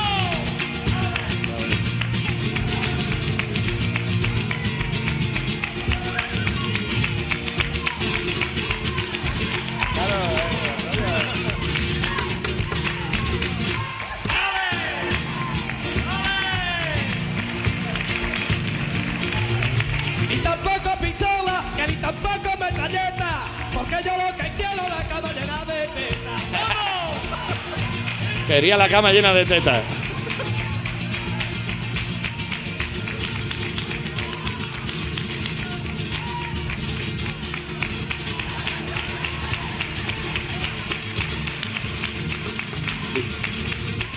¿Y por qué rebalaba? Yo no quiero Bien, vale. ni tampoco fusiles, porque yo lo que quiero es la papa con arcauciles. ¡Vamos! Tomás, eh, este, este vídeo de qué edad tenías? Ahí tenía, ahí tenía unos 13 años. Y entonces, claro, era. eh, eh, tuve que estar aquí, bueno, desde el, día 28 de diciembre hasta el día 31, porque entonces eran Prado de Rey y eran las televisiones auténticas, auténticas, donde se grababa en directo y se ensayaba tres días. Los chichos, los chunguitos, que se. Venga, todo el mundo pasando por ahí. Ahí tenía fiebre, ahí, ten- eh, ahí estaba con 39 de fiebre. O sea, sí, que no fui ni a los ensayos ni nada. Ah, algunos de ellos, y ahí hay dos hermanos míos que si no mis padres no me dejan ahí, que están en las esquinas. sí? sí, y tal. Yo era más pequeño, pero claro, yo cuando veía en aquella época esos pedazos de mujeres por allí, entonces, esos pedazos de baleo, venga, va, todo el mundo, y claro, entonces yo no quiero pistola, tampoco metralleta, lo que quiero quiero la cama llena de tetas. Eh, Tomás, ¿esta, esta, ¿esta letra hoy en día en televisión española saldría? ¿Qué? ¿En televisión española esto se podría cantar ahora mismo? Sí, hombre, claro que sí, ¿no? Yo, yo creo que esto Otra cosa es que no- luego te lo censuren. Hombre, yo soy, ya ves, mira, eh, aquí tengo un tema que se llama Libre y a mi manera, que cada uno puede decir ahí lo que quiera. Sí que este tema, eh, canto la cacerola en el disco, con mi cacerola en mi macuto, yo me voy, yo no quiero pistola. Este, pero esta frase me la dio un amigo mío y dice, va, tú con esta edad que tienes, eh, no, pues no va malamente que la cante, ya no es lo mismo cantarla, ¿no? Con la, aquí con la edad que tengo, ¿no? Ya tengo tetas. Yo no- Y eran los tiempos donde estabas, eh, no sé si decir apadrinado, pero sí muy, muy cerca de un mito de nuestra cultura popular, como es Lola Flores. pues sí, la verdad. ¿Cómo era ella en las distancias cortas? ¿Cómo Lola te Flores trataba? era, bueno, era como, mm, yo qué sé, co- como mi tata, como mi madre. En, ese sentido me quería mucho y me llevaba, y, y bueno, contó conmigo de que tenía 16 años, si no menos, aquí mismo en la tele. Ella me dio también a grabar mi primer disco en el 93. Y, y la verdad que era, bueno, todo fuerza, todo era ahí temperamento, y, no sé, es que era una bola redonda ahí con mucho fuego, ¿sabes? Sí, a mí me llamaban por teléfono, niño, que tengo un programa de la tele, ¿no? y que me decía, pu, pu, y a mí me hacía esto, ¿sabes? Al 40 por hora. Y cuando estaba al lado de ella era, bueno, encantadora, y luego ayudando a toda la gente, siempre, Lola para mí es la mejor. eh, eh, mm, yo un 80 o 90% estoy aquí, aquí por ella, en este sentido que me haya dado esta cobertura aquí, que me haya dado mi primer paso, ¿sabes? Entonces, bueno, eso me encanta de ella y yo creo que mucha gente, o sea, que lo, que lo deberíamos hacer más con los demás, ¿no? Cuando tenemos nosotros las oportunidades en este punto. Si tus padres te hubiesen respondido en aquella conversación con 12 años que déjate, que tú tienes que buscarte la vida por otro lado, ¿qué hubiese sido de ti? ¿A qué, a qué te estarías dedicando? Pues yo creo, padre, que me hubiera dedicado lo mismo. no sé a lo que hubiera dedicado, la verdad, pero bueno, vengo de familia carnicera, ¿sabes? De aquí no estoy malamente de manejarlo, ¿sabes? Aquí las muñecas. Pero bueno, tampoco sirvo yo para degollar, ni para matar, ni nada, ¿sabes? Ahí ese que serví. Pero bueno, no sé lo que hubiera hecho, la verdad que hubiera cogido otro camino, otro carril, ¿sabes? Pero bueno, comer hubiera comido, ¿sabes? Naces en la calle Cantarería, que eso ya determina una forma de vida. Ya Sí. nacer allí, ¿no? Calle Cantarería, en la calle de las penas, uh, canta y baila por bulería. Una calle muy pequeña, pero uh, no vea la que hay montada allí. ¿Qué le ocurre? Hay de todo. Pues fiesta, compadre, ahí hay, bueno, todo aquí. Allí toda la gente está en días más o menos, ¿no? Ahí, bueno, tiene un humor, tiene una gracia. De momento hay una fiesta, pues bueno, eh, ahí nace la bulería, en la calle nueva, en la calle Cantarería, ¿no? Donde se hace, se practica en el mejor el menos palo del flamenco, quiero decir, el- y, eh, sobre todo el más difícil, que es la bulería. Entonces, bueno, ahí te va Antonio Orbaca de momento y el tío del almacén te coge la lista. ¿Qué quieres? Y te lo hace bulería. Cuatro quesos, cuatro no cuánto, eh, 500, 400, pa, pa, Digo, vale, vale. ¿Esto cómo va? Que no coge la calculadora, que tiene una lista zinc, no vea, con el papel de estraza todavía. Tengo que contar contigo. Pa, taca, ta, ti, ti, ea. 20 euros. 20 euros. Y ahora dile algo. ¿Qué le va a decir? ¿Qué significa ser flamenco en Jerez? Hacer flamenco, eh, bueno, ser una persona. Ser, bueno, no, no, hacer flamenco no. Hacer flamenco quiere decir ser- acostarse a las 7 de la mañana, más o menos. Sí, sí, así te digo, hacer flamenco es así, hay que vivirlo, hay que estar en las peñas, hay que estar tomando vino con uno, con otro y, y vivir el punto, ¿sabes? Y decir, bueno, esto es Jerez. Lo hace por un amigo mío que está ido ahora a vivir, dice, no veas. es verdad, digo, te he ido en las mejores épocas, las tres semanas del flamenco, que está todo el mundo azarbajado, perdido. Oye. Oye, ¿y el Madrid flamenco cómo es? ¿El Madrid flamenco? El Madrid flamenco, ¿cómo...? cómo Hombre, ha el Madrid juega muy bien, el fl- fl- flamenco. No, Madrid es muy flamenco de siempre. Es decir, no es por Madrid que hacemos nosotros. Ya tenemos buenos bailadores, como mm, ya ves, y muy buenos, y muy buenos guitarristas. unos y, y bueno, sobre todo muy buena música, ¿no? Yo mm, estoy hablando de la música en general. Pero bueno, en verdad, somos de todos los que venimos de afuera, ¿no? Es broma. Viva Madrid, ¿no? Madrid, ya te digo. Eh, hay- el, el flamenco, bueno, eh, se vive incluso, igual que en Jerez, ¿sabes? Igual, ¿Igual que Jerez? Igual que en Sevilla. Sí, se cuenta muy tarde también aquí. No, pero sigue habiendo... ¿Cuáles son los lugares emblemáticos de- del flamenco en Madrid actualmente? Antes decías, hay un canasteros... Sí, ahora, ¿cuáles bueno, son? ah, bueno, ahora tenemos un burlaero, tenemos, bueno, antes estaba la soleá, es que no sé, es que yo me pierdo también. Ahí- Ahora tenemos el Candela también, bueno, de toda la vida. eh, pero bueno, aparte de café chinito de los tablados, esto, ¿no? Hay que te metes y te cobran 30 pavos una Coca-Cola. ¿vale? Ahí estás al lado de 40 japoneses y te encuentras que tú estás en Japón. Que gloria bendita, lo que tú quieras. Pero bueno, que también te puede ir. El Casapata, también uno de los referentes ahí, ¿no? Entonces, bueno, que está el flamenco como cotizado, Guillo. Me gusta el- en, tu, en la nota de prensa que tienen que saber nuestros oyentes que pone eh, Tomasito, fi- eh, una figura de con, con canciones que te trasladan a sonidos de Jerez, de Sevilla, de Nueva York y de Moratalaz. ¿Cómo es el sonido de Moratalaz? ¿Quién dice eso, chiquillo? Hombre, el sonido de Moratala tiene su sonido. ¿Cómo es? Sonido Tony Curtis. sonido Tony Curtis. Te pones como Tony, pero padre, no me digas eso. Bueno, Moratala tiene... Te pones como el mismísimo. Pero vale, también. Moratalá tiene un sonido propio que yo a lo mejor le cuento una barbaridad y voy roneando porque es que el otro día no veía cómo canté. Y te dice, mira, cállate, pires. Dices tú ya no roneo más. No, hombre, eh, bueno, tiene su sonido ahí rock and rollero, ¿eh? su estilo. Porque está al lado, hombre, porque está muy cerca Vallecas. Pero bueno, en este caso el sonido de Moratalá también se lo ponemos a la gente de afuera. ¡Qué broma! Os quiero mucho, Moratalá. Cualquiera me cree, tío. Una, otra de las cuestiones que se lee en tu biografía, eres, pre- eres pionero en, ya hemos visto, en, en esta forma de baile. eres, eh, muchas veces se te Sí. denominaba el Michael Jackson de Jerez. Pero ¿qué es el afroflamenco? Vámonos a Cabo Verde, al Sáhara, tus experiencias con, con África. Pues bueno, Cuéntanos. por la cultura aquí, yo mezclar con ellos los bailes, mezclar todas estas cosas, ¿sabes? Cuando me fui a Senegal allí, con, con Juan Laguna, nos fuimos con Raimundo Amador, además, con Pepe Bauer, de los Funquillos. Ah, bueno, no vea qué, qué buen cuadro, ¿sabes? Yo, la verdad, se vacunaron todos menos yo. Allí, digo, como me cojo un mosquito de esto, me va a mandar a mí para allá, colega, no vea, en el escenario. Te lo juro de verdad. No vea. Hubo suerte, ¿no te picó? Sí. Y ar- y- y- no, no, bien. Y entonces, Quillo, cuando yo vi esos bailes de aquella gente. Ah, no, esos africanos, digo, madre mía, de mierda, vaya pata que pegan esta gente. Digo, tenía que uno. No, aquí, esa mezcla y esa cultura con ellos, y pues me ha molado mucho. Como fui a, a Johannesburgo también, en Johannesburgo también mezclé con ellos, con, los, con la gente de allí de Soweto, y, y bueno, siempre a Cabo Verde, y siempre se, inter- se intercambia cultura, se inter- mm, baile, música, y, y tú te llevas, tú te traes, y, vamos para arriba. así. Me estoy dando cuenta es un- bonito. Es un programa muy especial este porque estamos rompiendo las fronteras de la radio. Ya un día, hace muchos años, hicimos un especial cine mudo, que radiofónicamente hablando fue mejorable. Eh, y hoy, claro, estamos mostrando baile flamenco en la radio, cosa que es como muy loca, muy loca y que me encanta.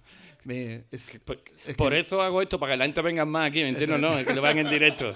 Nada de broma, pero sí, Guillo ya sabe que el baile es inspiración. Ya ha puesto uno en la radio, en la calle, en la- ¿sabes? Total. Por cierto, quiero que nos cuentes ya para acabar, porque se nos echa el tiempo encima, tus botas verdes con las que estás bailando. Creo pues, que tiene mucho misterio y cuéntanos porque es, creo, eh, alta tecnología.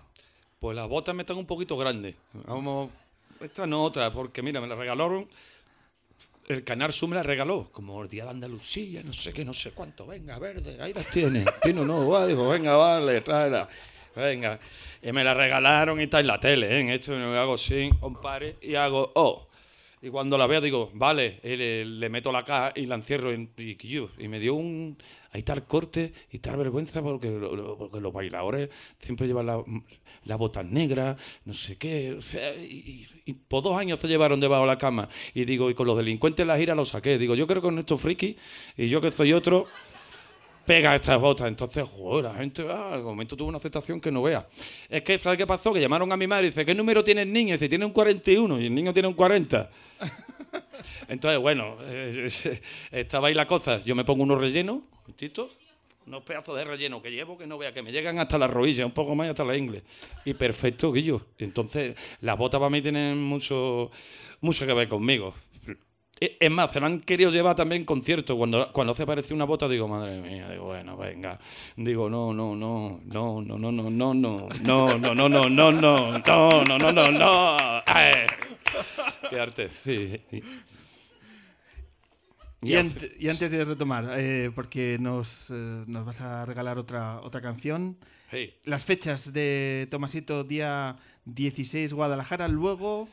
rumbo a Londres. Al psicólogo allí. Al Tengo, lo tengo allí, es que lo tengo lejos.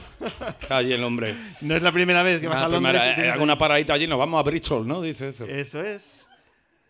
En A Brighton, Bristol. en Bristol, vas a estar allí. 23, 22, 23 y 24, tres conciertos Sí. en, en aquellas tierras que ya he visto Sí. algún vídeo que, bueno, también revolucionas Londres. Bien, la verdad que... me gusta, sí, voy pasando por allí, me miran y yo les miro. eh, Mira que allí no mira nadie. nadie mira a nadie, pero eh, mira. No, bien, la verdad que me lo paso muy bien, me siento como en mi casa, siempre a la derecha. Creo que no que sea yo de derecha, sea que siempre voy a hacer un camino ahí. 31 Segovia y luego ya en abril Murcia y el Viña Rock el día 18 de abril. Y, y este año vamos al Sonorama, toma. Toma ya. Vaya panorama, vaya panorama que tenemos. Sí, sí. No, la verdad que, bueno, la verdad que se, se está calentando la cosa con, con ciudadanos gitanos y, y, bueno, hay más cositas por ahí, bien, la verdad. Guay, Perfecto. guay. De lo cual Sí. nos alegramos muy mucho y queremos escucharte. ¿Qué, qué tenéis pensado para ahora? Pues aquí yo voy a cantar la cacerola. Aquí un poquito. Ezulito, vente, picha. Esto te lo quita el flamenco. Están allí, como estamos en el tablado. Compartí contigo como en mi casa, ¿o no? Así soy yo, como un limón. De un limonero que hace tiempo se secó. Así soy yo, como un melón. Bueno, ahora a veces esto y luego a lo mejor remato, yo qué sé, un poquito populería, yo solito aquí y les canto una letrita. Venga, perfecto. Vale, para que sepáis la historia del tucán, que tengo un tucán. Tomás, todo tuyo. La luna es Sí que me maté. tuya. Vale. Así pruebo yo siempre, sí que me maté.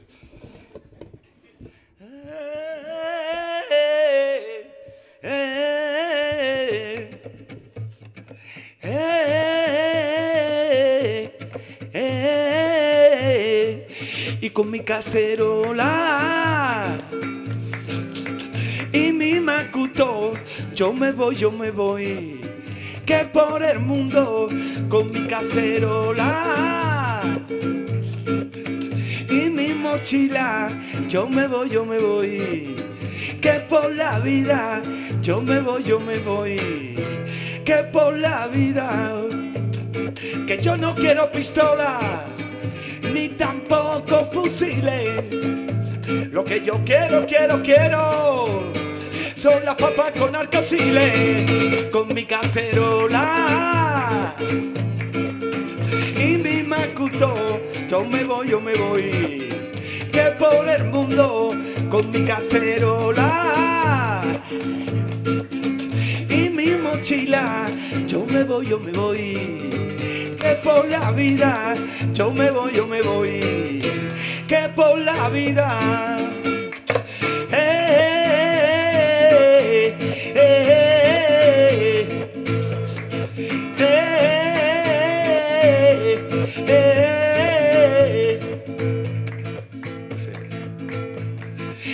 No quiero mortero, Putin, ni tampoco bombardero.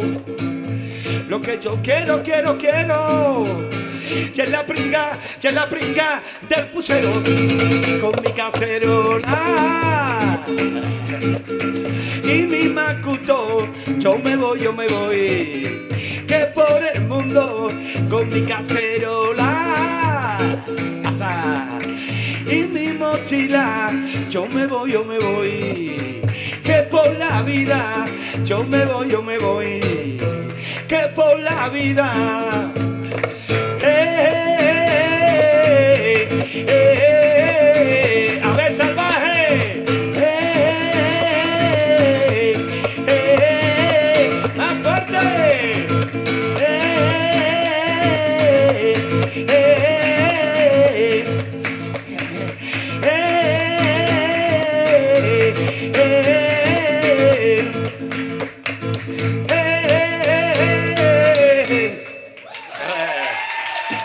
Gracias.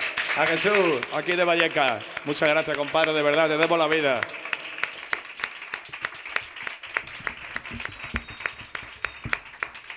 Esto es algo.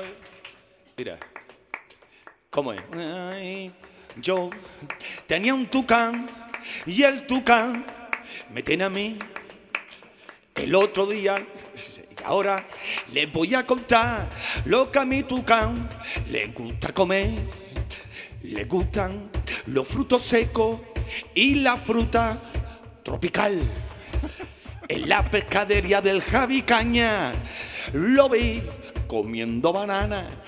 Y por eso, y por eso a los pajarillos no metenlo preso. No lo metas jaula, tampoco jaulón. Déjalo que vuele pedazo de cabrón. Y qué difícil es, pero difícil, difícil. Oh.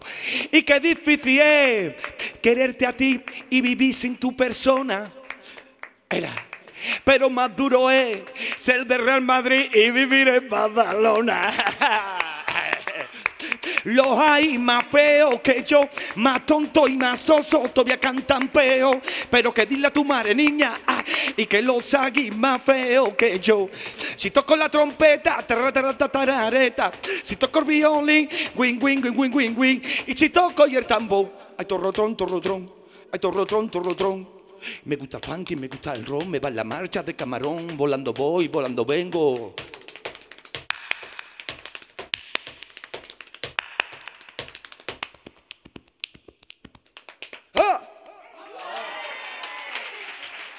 Muchas gracias. Gracias. Eternamente agradecido, un grande de nuestra música. Muchísimas gracias, Tomasito.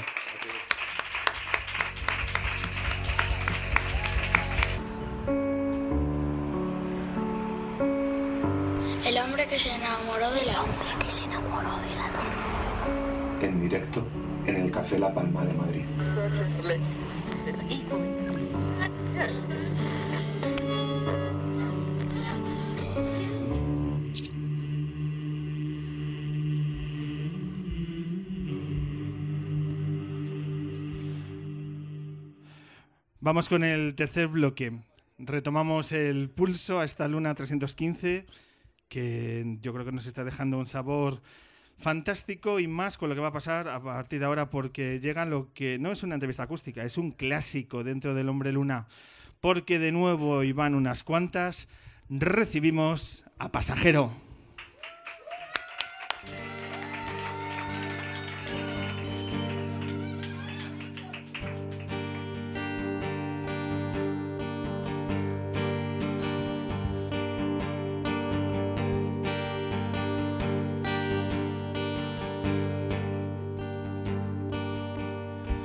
En mi libertad vigilada.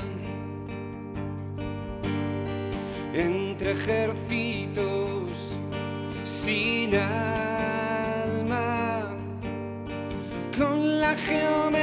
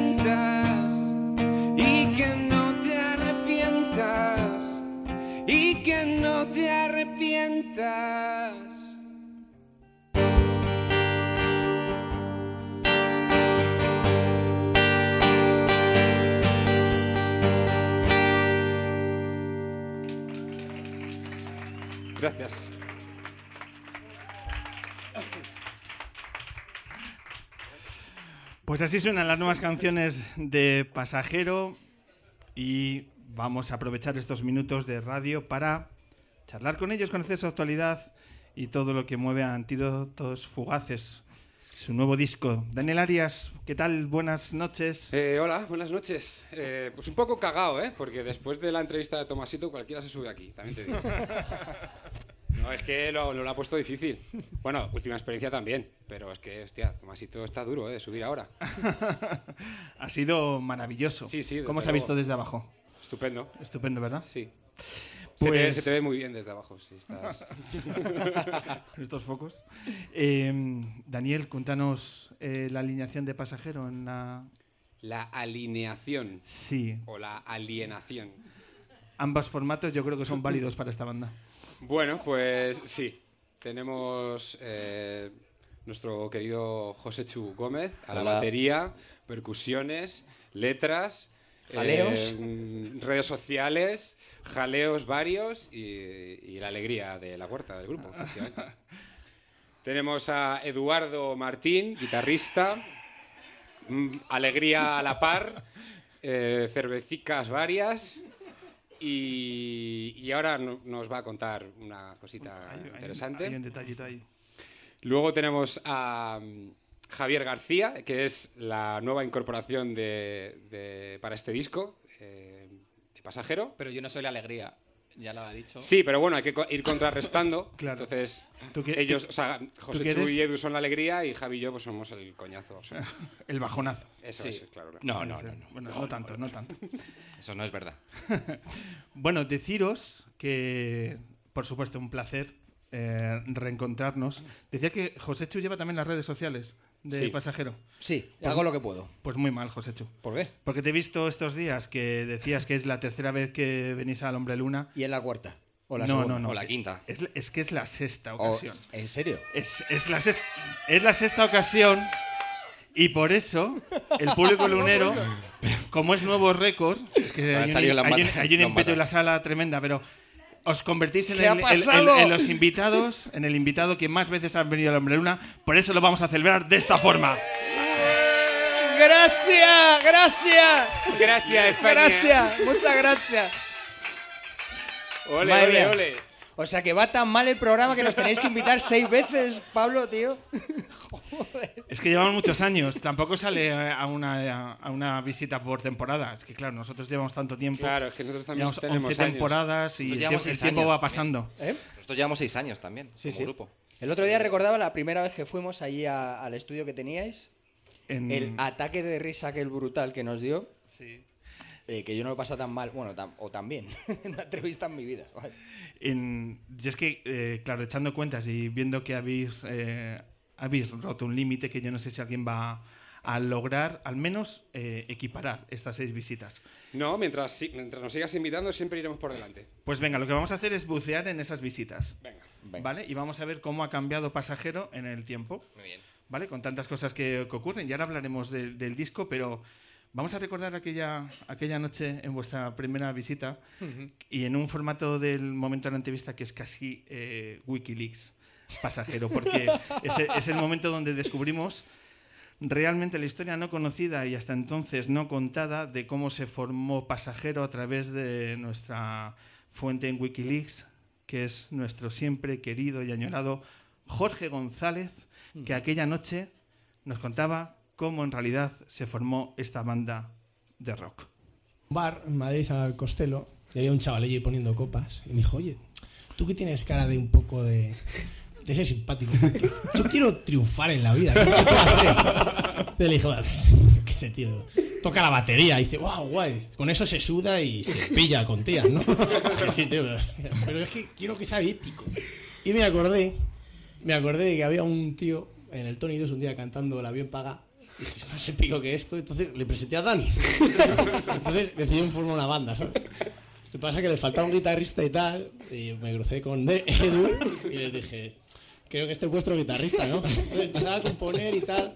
Y dije, oye, pero es que estos chicos se les ven mayores. O sea, les falta un poco de pelo, ¿no? Con eso no, no voy a pillar mucho. Entonces decidí que conocí un día a, aquí a Edu por la casa del árbol. Pues, le vi tocar y dije, el chaval vale, jovencito, para traer chicas jóvenes. Entonces decidí formar esta banda que parece que es algo, pero no.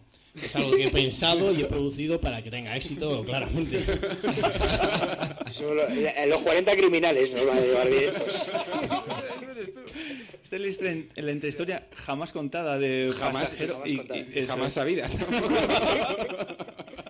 Lo, de Zoe es puro cuento. Para darle un poco de adornito. Bueno, pues, eh, pues gracias a Jorge, eh, a, a su colaboración hemos conocido realmente cuál es el nexo de unión entre estos cuatro músicos que, por tanto, estáis aquí gracias a Jorge. Sí, así fue, así fue. A mí me lo presentó mi madre.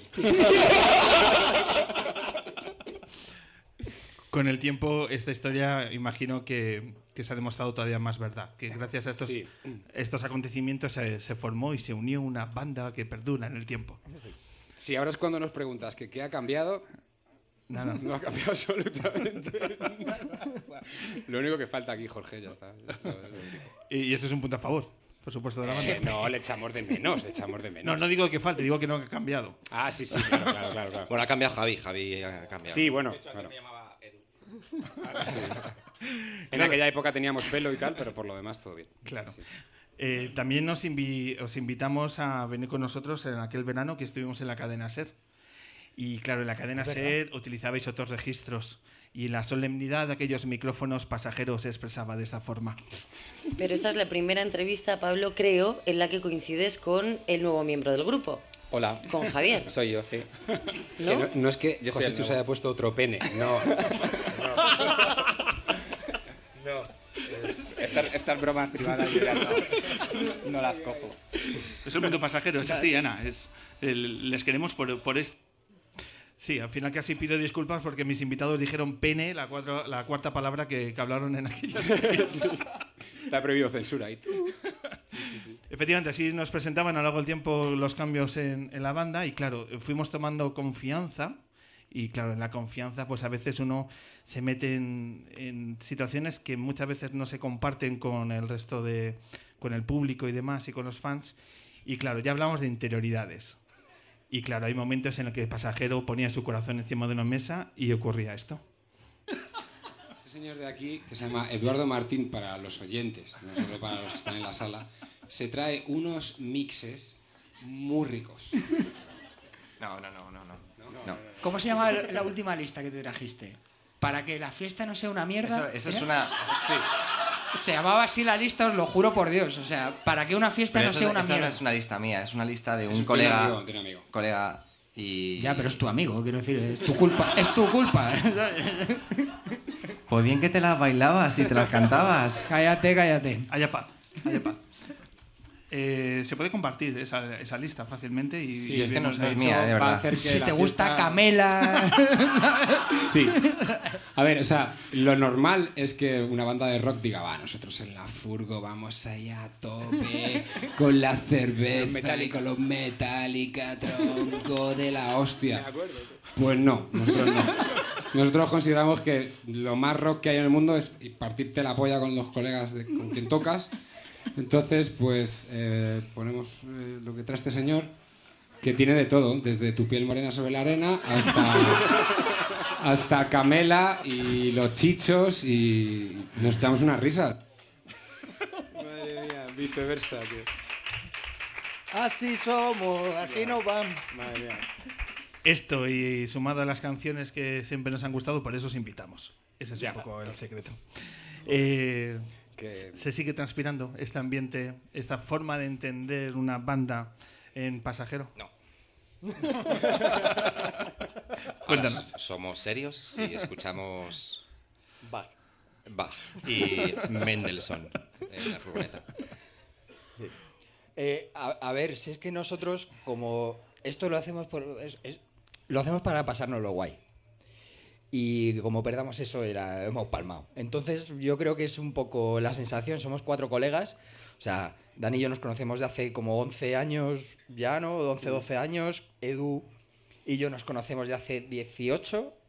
Eh, Javi también, como 15 años. Quiero decir, o sea, que, que hemos compartido muchos momentos en el pasado y, y ahora somos cuatro colegas haciendo música y, y yéndonos por ahí, porque consideramos que, ti- que tiene que ser esa la base fundamental para que esto siga adelante, aparte evidentemente de la música, y, pero tiene que haber una base de buen rollo siempre. Y como somos cuatro payasos, pues nos pasamos pipa. Eso- Venga, pues vamos a hablar, vamos a meternos en, en Antídotos Fugaces, el nuevo disco de Pasajero, que ha pasado un tiempo, que nos preguntamos qué estaba pasando con Pasajero y que antes de conocer qué hay de novedad en vuestras canciones, quiero saber eh, en ese tiempo qué ha pasado hasta que finalmente ha llegado el momento de, empezar a presentar a vuestra gente el nuevo material. Bueno, pues desde que terminamos el- allá por abril del 16, cerramos Parque de Atracciones, pues desde ese día hemos estado trabajando en el disco nuevo. ¿Por qué hemos tardado tanto tiempo en sacarlo? Pues se han juntado dos cosas. Por un lado, que todos tenemos otros trabajos que, y otras vidas que requieren de- que nos quitan tiempo y no nos permiten pasar todo el tiempo que nos gustaría en el local eh, haciendo canciones. Y luego también, por otro lado, el hecho de querer pues, tomarlo un poco con calma, eh, hacer un proceso más largo, perdón, en el que maquetábamos las canciones, teníamos más tiempo para eh, escucharlas, analizarlas, a diferencia de los dos primeros discos. Entonces, eso, pues, van pasando los meses, los meses, cuando te quieres dar cuenta, pues del 15 que salió el disco anterior a- al 18 que ha salido este, en enero los dos, pues han pasado tres años. ¿no? pero los hemos pasado currando, o sea, Ujú. única y exclusivamente pensando en, en- en el disco. Y como novedades, eh, uno rápidamente cae que hay un nuevo productor. Hay nuevas varias cosas. Nuevas Sí. varias cosas. Empezamos por el productor. ¿Quién, quién produce vuestra- vuestro disco? Si me permites, eh, el- voy, a, voy a aludir primero a Javi. Sabes que a nivel interno, él es, es el primer disco que hace con nosotros. Él entró en la gira de, de, de Parque de Atracciones, pero a nivel de composición, pues este es el primer disco que hace con nosotros, ¿no? Y se ha notado un montón. ¿En qué se ha notado? Cuéntaselo tú. Pues yo le- ahora les obligo a tocar con un ordenador detrás que les, les, les dice todo el rato cuándo tienen que empezar a tocar, cuándo tienen que parar, a qué velocidad tienen que tocar. Esto es verdad, ¿eh? Eh, Yo he, O sea, he venido con el látigo. en nuestros he venido con el látigo a, a im- imponer un poco de cordura porque era un sin Dios pasajero. Bueno, eh, no va a durar mucho en la banda. Y aparte de eso, les he traído bacalao para la furgoneta. Yo les pongo bacalao y cantaditas de los 90. ¿Va a repetir en el siguiente disco? o- Eh, Estamos, o esto- estamos barajando. No sabemos Hay algún anuncio ya por ahí de necesitamos teclista y tal. En Haces Falta ya hay un... Eh, ¿Y te han, te han aceptado de buen grado estos cambios tan radicales? Poco a poco. O sea, el truco es ir poco a poco. Al principio es. Al principio yo no, no metía baza. Utilizas, decía que- utilizas una metodología que te puede... Me puede te perjudicar. No, pero recuerdo a educadoras de escuelas infantiles plasmando esta misma metodología de poquito a poco, que los cambios los vayan asumiendo, nuevas rutinas, ¿no? De hecho, no se han dado cuenta, pero. Va por ahí. Pero va por ahí, sí. No, ahora hay un poco más de electrónica en el disco, que era algo que yo cuando entré a, a tocar con ellos ya me, me propu- me propusieron, que el tercer disco querían más, más influencia de la electrónica y tal, y, y eso yo creo que a nivel musical es lo que más se nota. A nivel de estructura y de canciones, creemos que es un disco mucho más directo, pero ahí tiene un poco más de culpa nuestro nuevo productor Edu, Edu Baus, bajista de León Benavente. De León Benavente. Sí. Que haya puesto su sello, ¿no? Su, su grano de arena. Le ha puesto su sello. no- Nos, nos decía todo el rato, esto es muy largo, esto es muy largo. Hay que eh, cortar aquí, cortar aquí. A y hay que... A turrón.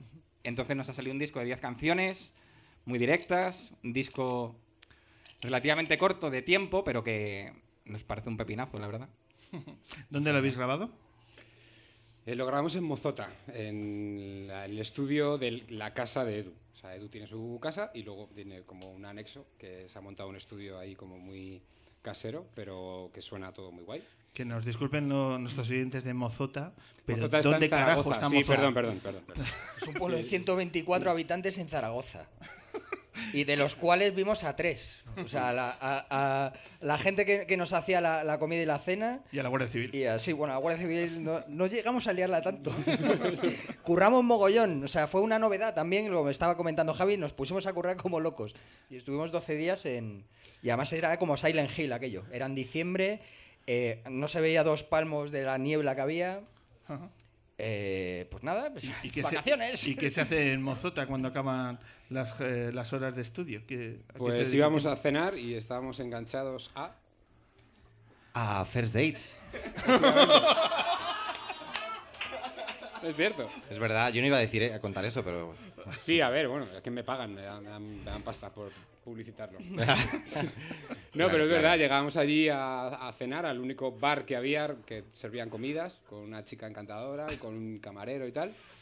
Y había una tele, pues como todos los bares, yo qué sé. Y entonces pues ponían ahí first dates. y Sí, estábamos- pero al final acabamos pidiéndolo. o sea, Sí, sí, no, no, claro. sé qué día, Sí. qué día había otra cosa que era como. eh, Quítame esto. Rutinas, ponme- rutinas. No, no sé en qué canal es. Bueno, el canal donde esté el first date. A Pedro Piquera le quitabais el audio y cuando empezaba First Day lo, Claro, lo claro. subíais, ¿no? Es que es, hipnótico, ¿eh? Es hipnótico ese programa. Sí. De verdad, ¿Sigues es como viéndolo? algo- ¿Sigues viéndolo en tu casa? Eh, de vez en cuando, es que si está puesto, mm, hipnótico, ¿sabes? Es Por una cierto, sensación así. Es que la verdad que como para desconectar venía muy guay, porque como es como, en serio, o sea, desconectabas un montón, llevabas todo el día ahí como muy sesudo todo el, el- el rollo del, del estudio, de las canciones y de los cambios y tal, pues algo así como ligero total, de que no Oye, haya pero que tiene- pensar nada. Tiene un equipo brutal, ¿eh? Que mi hermano trabaja en. No, no, si el equipo está de la hostia. Si yo no estoy diciendo que no. Unos planos de. Vamos. Sí, sí, el equipo está guay y todo se ve, todo está muy enfocadito y todo muy guay. Pero que, a ver, es un poco para desconectar, ¿no? Yo qué sé. O, o vamos a hacer una carrera con. no, no. Vale, venga. Luego pues era para desconectar un poco, sí. Después eh, íbamos a casa y tomábamos un vinillo y hablábamos sobre Kant, Descartes, Sócrates. Ese era el Joder. cambio de rollo. Pues sí que ha madurado pasajero, ¿eh? Este tiempo es un tiempo sobre todo de, de reflexión Sí, ¿no? y de madurez. Explícalo tú. Kant. Absolutamente. que más ha madurado de todos. Absolutamente. ¿Qué hay de Descartes, en la- Absolutamente. ¿qué hay de Descartes y de Kant en las nuevas letras de pasajero? Hostia, Dani, eso es tú. Eh, pues poco, poco. Poco, ¿verdad? poco. Me lo temía. Hay muy poco. Oye, ¿y las primeras sensaciones de una vez que os acercáis vuestras canciones al público, por ejemplo, el pasado fin de semana, Córdoba Y Málaga. y Málaga. Momentos donde por fin ya liberáis toda la energía acumulada. ¿Y qué ocurre? Pues, eh, a ver, de entrada teníamos muchísimas ganas de viajar los cuatro juntos y hacer un fin de semana de gira. Y fue súper guay, la verdad. La gente que, que- que vino estaba deseando vernos, porque también es verdad que nos hemos hecho esperar bastante. Y, y, pues, es increíble que tu disco, nuestro disco ha salido hace nada, X días, y ya la gente estás tocando y la gente sabe las letras eh, de las canciones nuevas. No solo de las antiguas de que estamos dando el coñazo siempre, sino las nuevas. Y muy guay, cuando terminó el, el concierto, pues en el Merchant la gente se acercaba, firmamos algunos discos. O sea que notas como que la gente tenía ganas de que, de que llegara y, y ahora que ya está aquí, pues que no nos ha decepcionado y que parece que la gente va entrando, ¿no? Eso es, es muy guay. Después, sobre todo de tanto, de tanto tiempo currando, de tantos meses ahí metidos sin, sin saber un poco qué está pasando ahí fuera. A veces no sabes muy bien si cuando lo saques habrá todavía alguien ahí que, al que le interese oírlo, porque pues, los meses van pasando, ¿no? Y, y cuando de repente pues ya sale y ves que sí que había gente que, que quería escucharlo y que, y que encima lo, lo nuevo pues les está gustando, pues es- está muy bien. Que- creemos que era. O sea, realmente después de tanto tiempo y tantas vueltas que le dimos el disco, porque ha sido un, un curro eh, eh, poco tedioso en ciertas ocasiones, muy bonito porque nos encanta y bueno, lo pasamos pipa, pero, pero ha habido momentos en los que eh, perdimos la perspectiva completamente. Eh, ¿Qué es lo ¿En que pasa sentido? cuando. ¿En en, el, sentido? en el sentido de que cuando eh, te tiras mucho tiempo tocando las mismas canciones eh, con un proceso de mezcla muy largo como el que tuvimos aquí, eh, por ejemplo, que hubo que grabar cosas en Madrid, etcétera, pues llega un momento que ya no sabes si las canciones molan o no molan. Hay un día que te levantas por la mañana, la pones y dices, es la hostia. Y al día siguiente es una mierda pinchar un palo. Y, eso suele pasar cuando le das mucho recorrido ¿no? en el tiempo. Y estábamos deseando que ya empezara a ponérselo a, ya no a nuestros amigos, que nos dicen siempre que somos los más guapos, pero, y a nuestras familias, pero sí a feedback con la gente. Y realmente el feedback con la gente está siendo Mm, está brutal. siendo guay. O sea, de repente todo ha despertado otra vez, desde que salió el disco completo y, o el otro día cuando nos fuimos el fin de semana, se ha encendido esa llama. Pues la teníamos un poco a- apagada, por decirlo de alguna manera. Cuando- Hombre, a ver, o sea, siempre sabiendo dónde estamos y, y dónde está el grupo. O sea, que no ha salido el disco y vamos a tocar en el Palacio de los Deportes. O sea, pues la, la movida es seguir construyendo un disco más, canciones nuevas, intentar mejorar el, el setlist en los conciertos y haciendo, avanzando poquito a poco. Sí, sí. Pero dentro del sitio donde estamos, pues eh, la, la- la aceptación está siendo guay. Que cada paso hay que pelearlo. Cada paso Claro, eso es, sí, sí. Eh, decías que eh, ya tenemos el disco aquí, literalmente. Eh, aquí está en formato vinilo. Y no soy objetivo si digo que, que pedazo portada. Sí, ¿Quién- eh, Laura, quién- quién ¿puedes ha subir, hecho por favor, no. Laura? ¿Quién ha hecho esta pedazo portada? Pues nuestra queridísima Laura de la Cruz, que está que es también compañera de equipo del programa. Gracias. Y este Junto con pedazo Alberto disco- G. Este pedazo disco y esta pedazo portada eh, también está aquí presente en el. Eh, todo nuestro público lo puede, puede acceder y llevas a casa el disco de Pasajero. Y el, el disco es muy lunero. el- y la portada igual. O sea, en cuanto lo supimos, dijimos: Laura va a hacer un portadón. Y es lo que ha hecho. Laura de la Cruz. punto com, recuerdo. Eh, por cierto, eh, la presentación en Madrid, antes decíamos eh, con última experiencia que era una noche especial, Teatro Barceló. Y ya también muy pronto, el 6 de abril. 6 de abril. 6 de abril. Como... Una, una semana antes que última experiencia, que es el 13 de abril, ¿verdad? Sacaste, Sí, sí, sacaste la fecha después de última experiencia, ¿no? Por lo que veo. ¿Qué tal? ¿Cómo estáis preparando esta, esta noche? Pues a ver, eh, es un momento especial. O sea, no sé, llevamos tiempo sin tocar en Madrid, disco nuevo, presentación en, en casa con pues, colegas, familia, etcétera, donde están un poco los tuyos, pues yo creo que te pones también más nervioso. Y estamos pues ensayando a saco todo lo que podemos para que, para que ese día sea la polla. De hecho, yo creo que la última vez que tocamos en Madrid fue aquí, con vosotros. En el, Claro, en en el el aniversario especial- del Hombre Luna, creo que fue la en última vez que 300 tocamos en Madrid. programas. Sí. ¿Esa fue la última? el Yo último creo que sí. Como, como banda, porque luego creo que hicimos otra cosa en el fotomatón, pero con banda creo que es la última vez que tocamos, en el Hombre Luna, en el aniversario. Sí. Que esta entrevista nos está haciendo mirar el tiempo, Atrás. tiempo y Nos revisar. está haciendo viejos a No, no, no, no, no. Pero es que, claro, con, e- con este dis, eh, discernir de la entrevista que estamos mirando hacia atrás, es que no me puedo contener a poner la siguiente canción, porque además yo creo que tenemos un contenido perfecto para esta canción. Porque ya sabéis que José Chu eh, fue miembro del, del programa. Y claro, es que tenía que sonar esta canción sí o sí y empezar a sacar material de aquella mítica sección que paralizaba la radiodifusión en este país.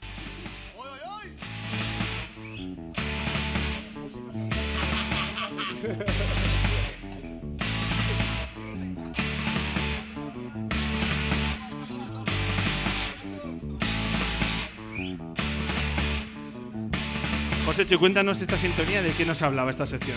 Bueno, pues esto fue un año maravilloso que estuve aquí colaborando con vosotros, que se llamaba la sección Los músicos son guays pero les pasan cosas de mierda. Y básicamente lo que intentaba eh, enfocar en esta sección era eh, estar acostumbrados a ver a los músicos entre luces, entre bambalinas y os creéis que nuestra vida es la hostia. Y no, nuestra vida muchas veces es una mierda y nos pasan cosas espantosas. Entonces, mi, yo- mi- mi cometido era preguntarle a los artistas que venían, pues esas cositas, ese hotel de mierda donde estuviste, ese menú de mierda donde tal, esa prueba de sonido infernal, anecdotario. ¿Y tenéis algo que os haya pasado en las últimas horas que podamos sumar?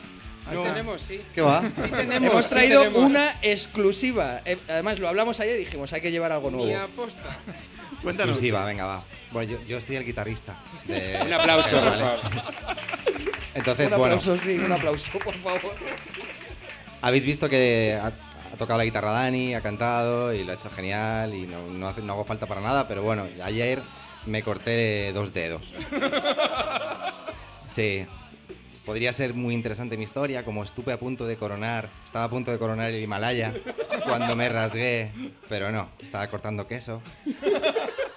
Y tengo el dedo este para la radio, ¿sabes? O sea, precisamente. Así que no, bueno, él está tocando, él toca estupendamente mejor que yo y ya está. Pero vamos, ¿qué es eso? Que me corté dos dedos, solamente eso, solamente eso. Solamente eso, a dos semanas de un bolo. No pasa nada, con queso. Eh, Yo estoy haciendo con la guitarra lo que puedo. Yo toco el bajo y entonces pues es lo que hay. Bueno, pues cógelo de nuevo, porque el tiempo se nos ha echado encima Venga. y queremos escuchar una, una de las nuevas canciones de Pasajero. Pero yo voy a hacer unos corillos también. Hoy como Tomasito, unas palmas, está para palmas. Dani, Dime, cuéntame. ¿qué vas a tocar? Voy a tocar. todo- ¿Suena? Voy a tocar Puntos de Tangencia. Que es. eh, no sé qué número de canción, la cuarta, la quinta, da igual. Una canción de, de este, de este Antídotos Fugaces. Eh, ¿Te cuento cosas de la canción o la toco o qué onda? Estás en tu casa, Dani. Bueno, pues te cuento un poco de qué va la canción. Eh, para esta canción yo busqué tres situaciones eh, en las cuales no hubiera que esconderse, que es un poco lo que dice el estribillo, ¿vale? Eh, la primera parte eh, se la dediqué a mi querida esposa porque estaba recibiendo eh, amenazas, uy, amenazas, tío. Estaba recibiendo pues algunos comentarios machistas en, una oficina donde estaba anteriormente y me parecía una mierda, entonces decidí escribir sobre esto. La parte C habla un poco de la banda, de pues, momentos en los que te vas de gira, y etcétera. Y luego la parte B, he pasado la C y la B, da igual, no pasa nada, así soy yo. Eh, pues eh, me puse yo como personaje dentro de la canción y bueno, pues hablaba un poco de un momento en el que me iba a encontrar con determinadas personas, del mi pasado, etcétera. Y bueno, pues todo esto viene a contar básicamente eh, que no hay que esconderse en ninguna de las situaciones, salir a defender lo tuyo y si al que no le guste, pues que den por el culo, básicamente.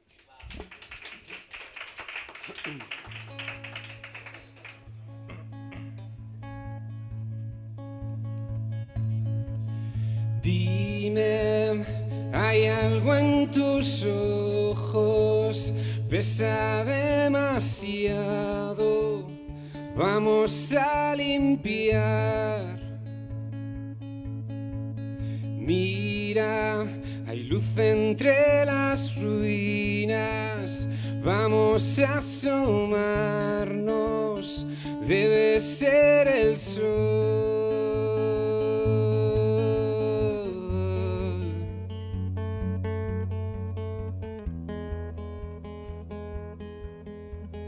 Baila, estrena tu vestido, enséñame tus pasos y tu confusión.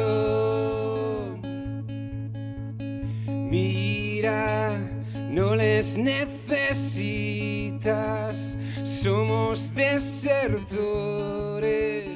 de esa procesión.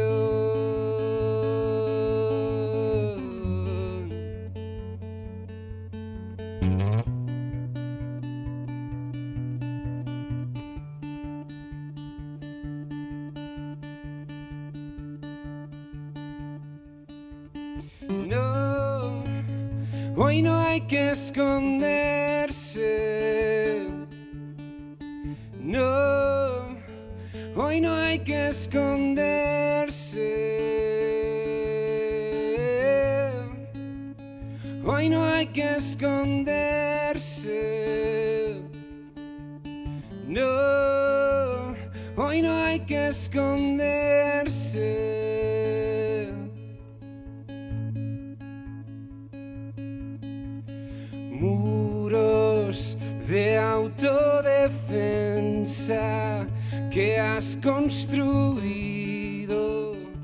Tu alrededor. Mira, oigo tus latidos como martillazos desde el exterior.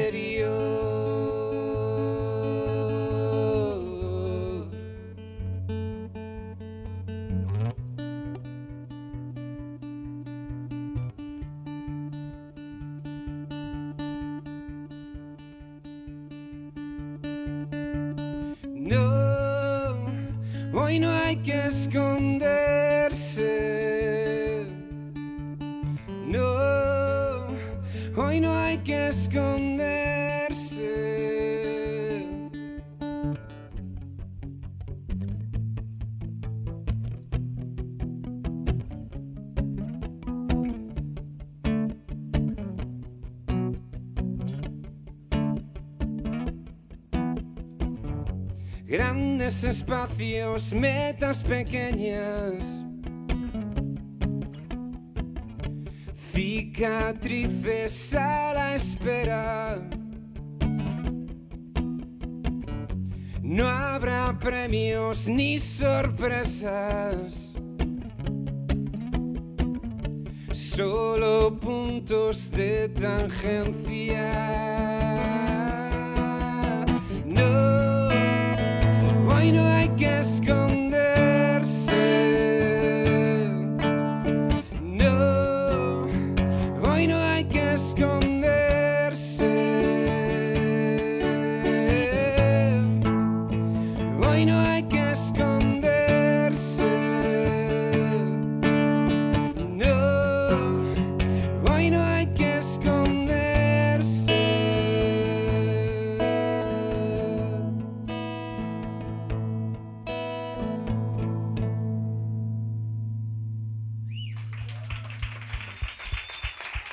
Muchas gracias.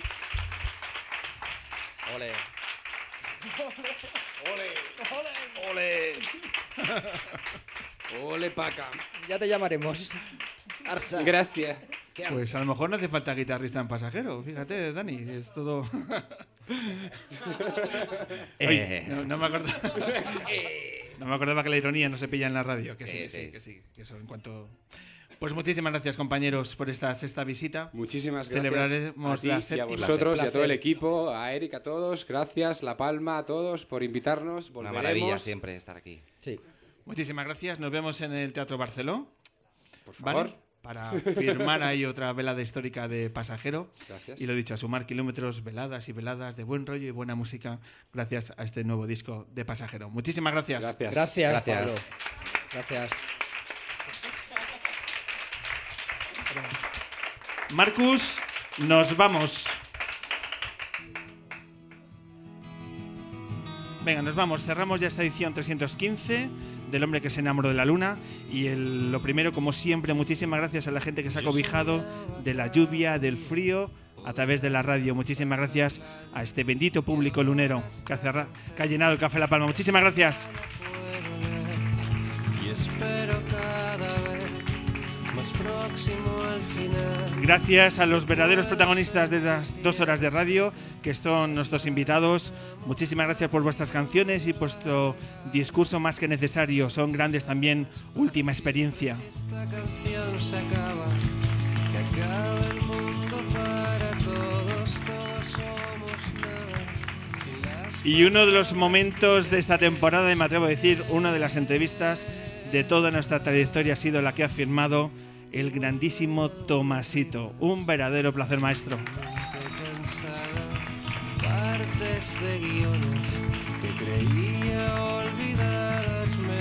Y es un placer entrevistar a buenos músicos, pero los más si son grandes amigos. Muchísimas gracias a Pasajero.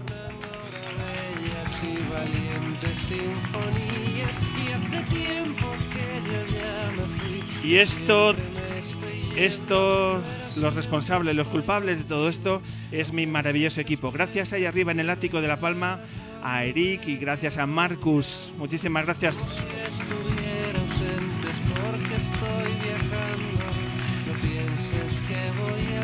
El abrazo más grande es para la más grande. Muchísimas gracias a Laura de la Cruz.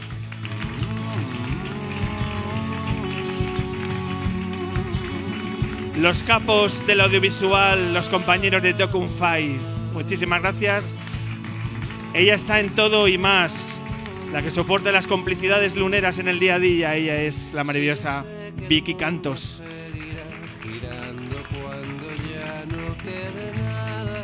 Las fotografías que veréis estos días en las redes es de Julián Callejo. Muchísimas gracias, Julián, por venir. Rebeca también, muchísimas gracias. Y nada, poco más. Pablo Oriente, muchísimas gracias por acompañarnos estas dos horas de radio. Un placer. Nos vemos.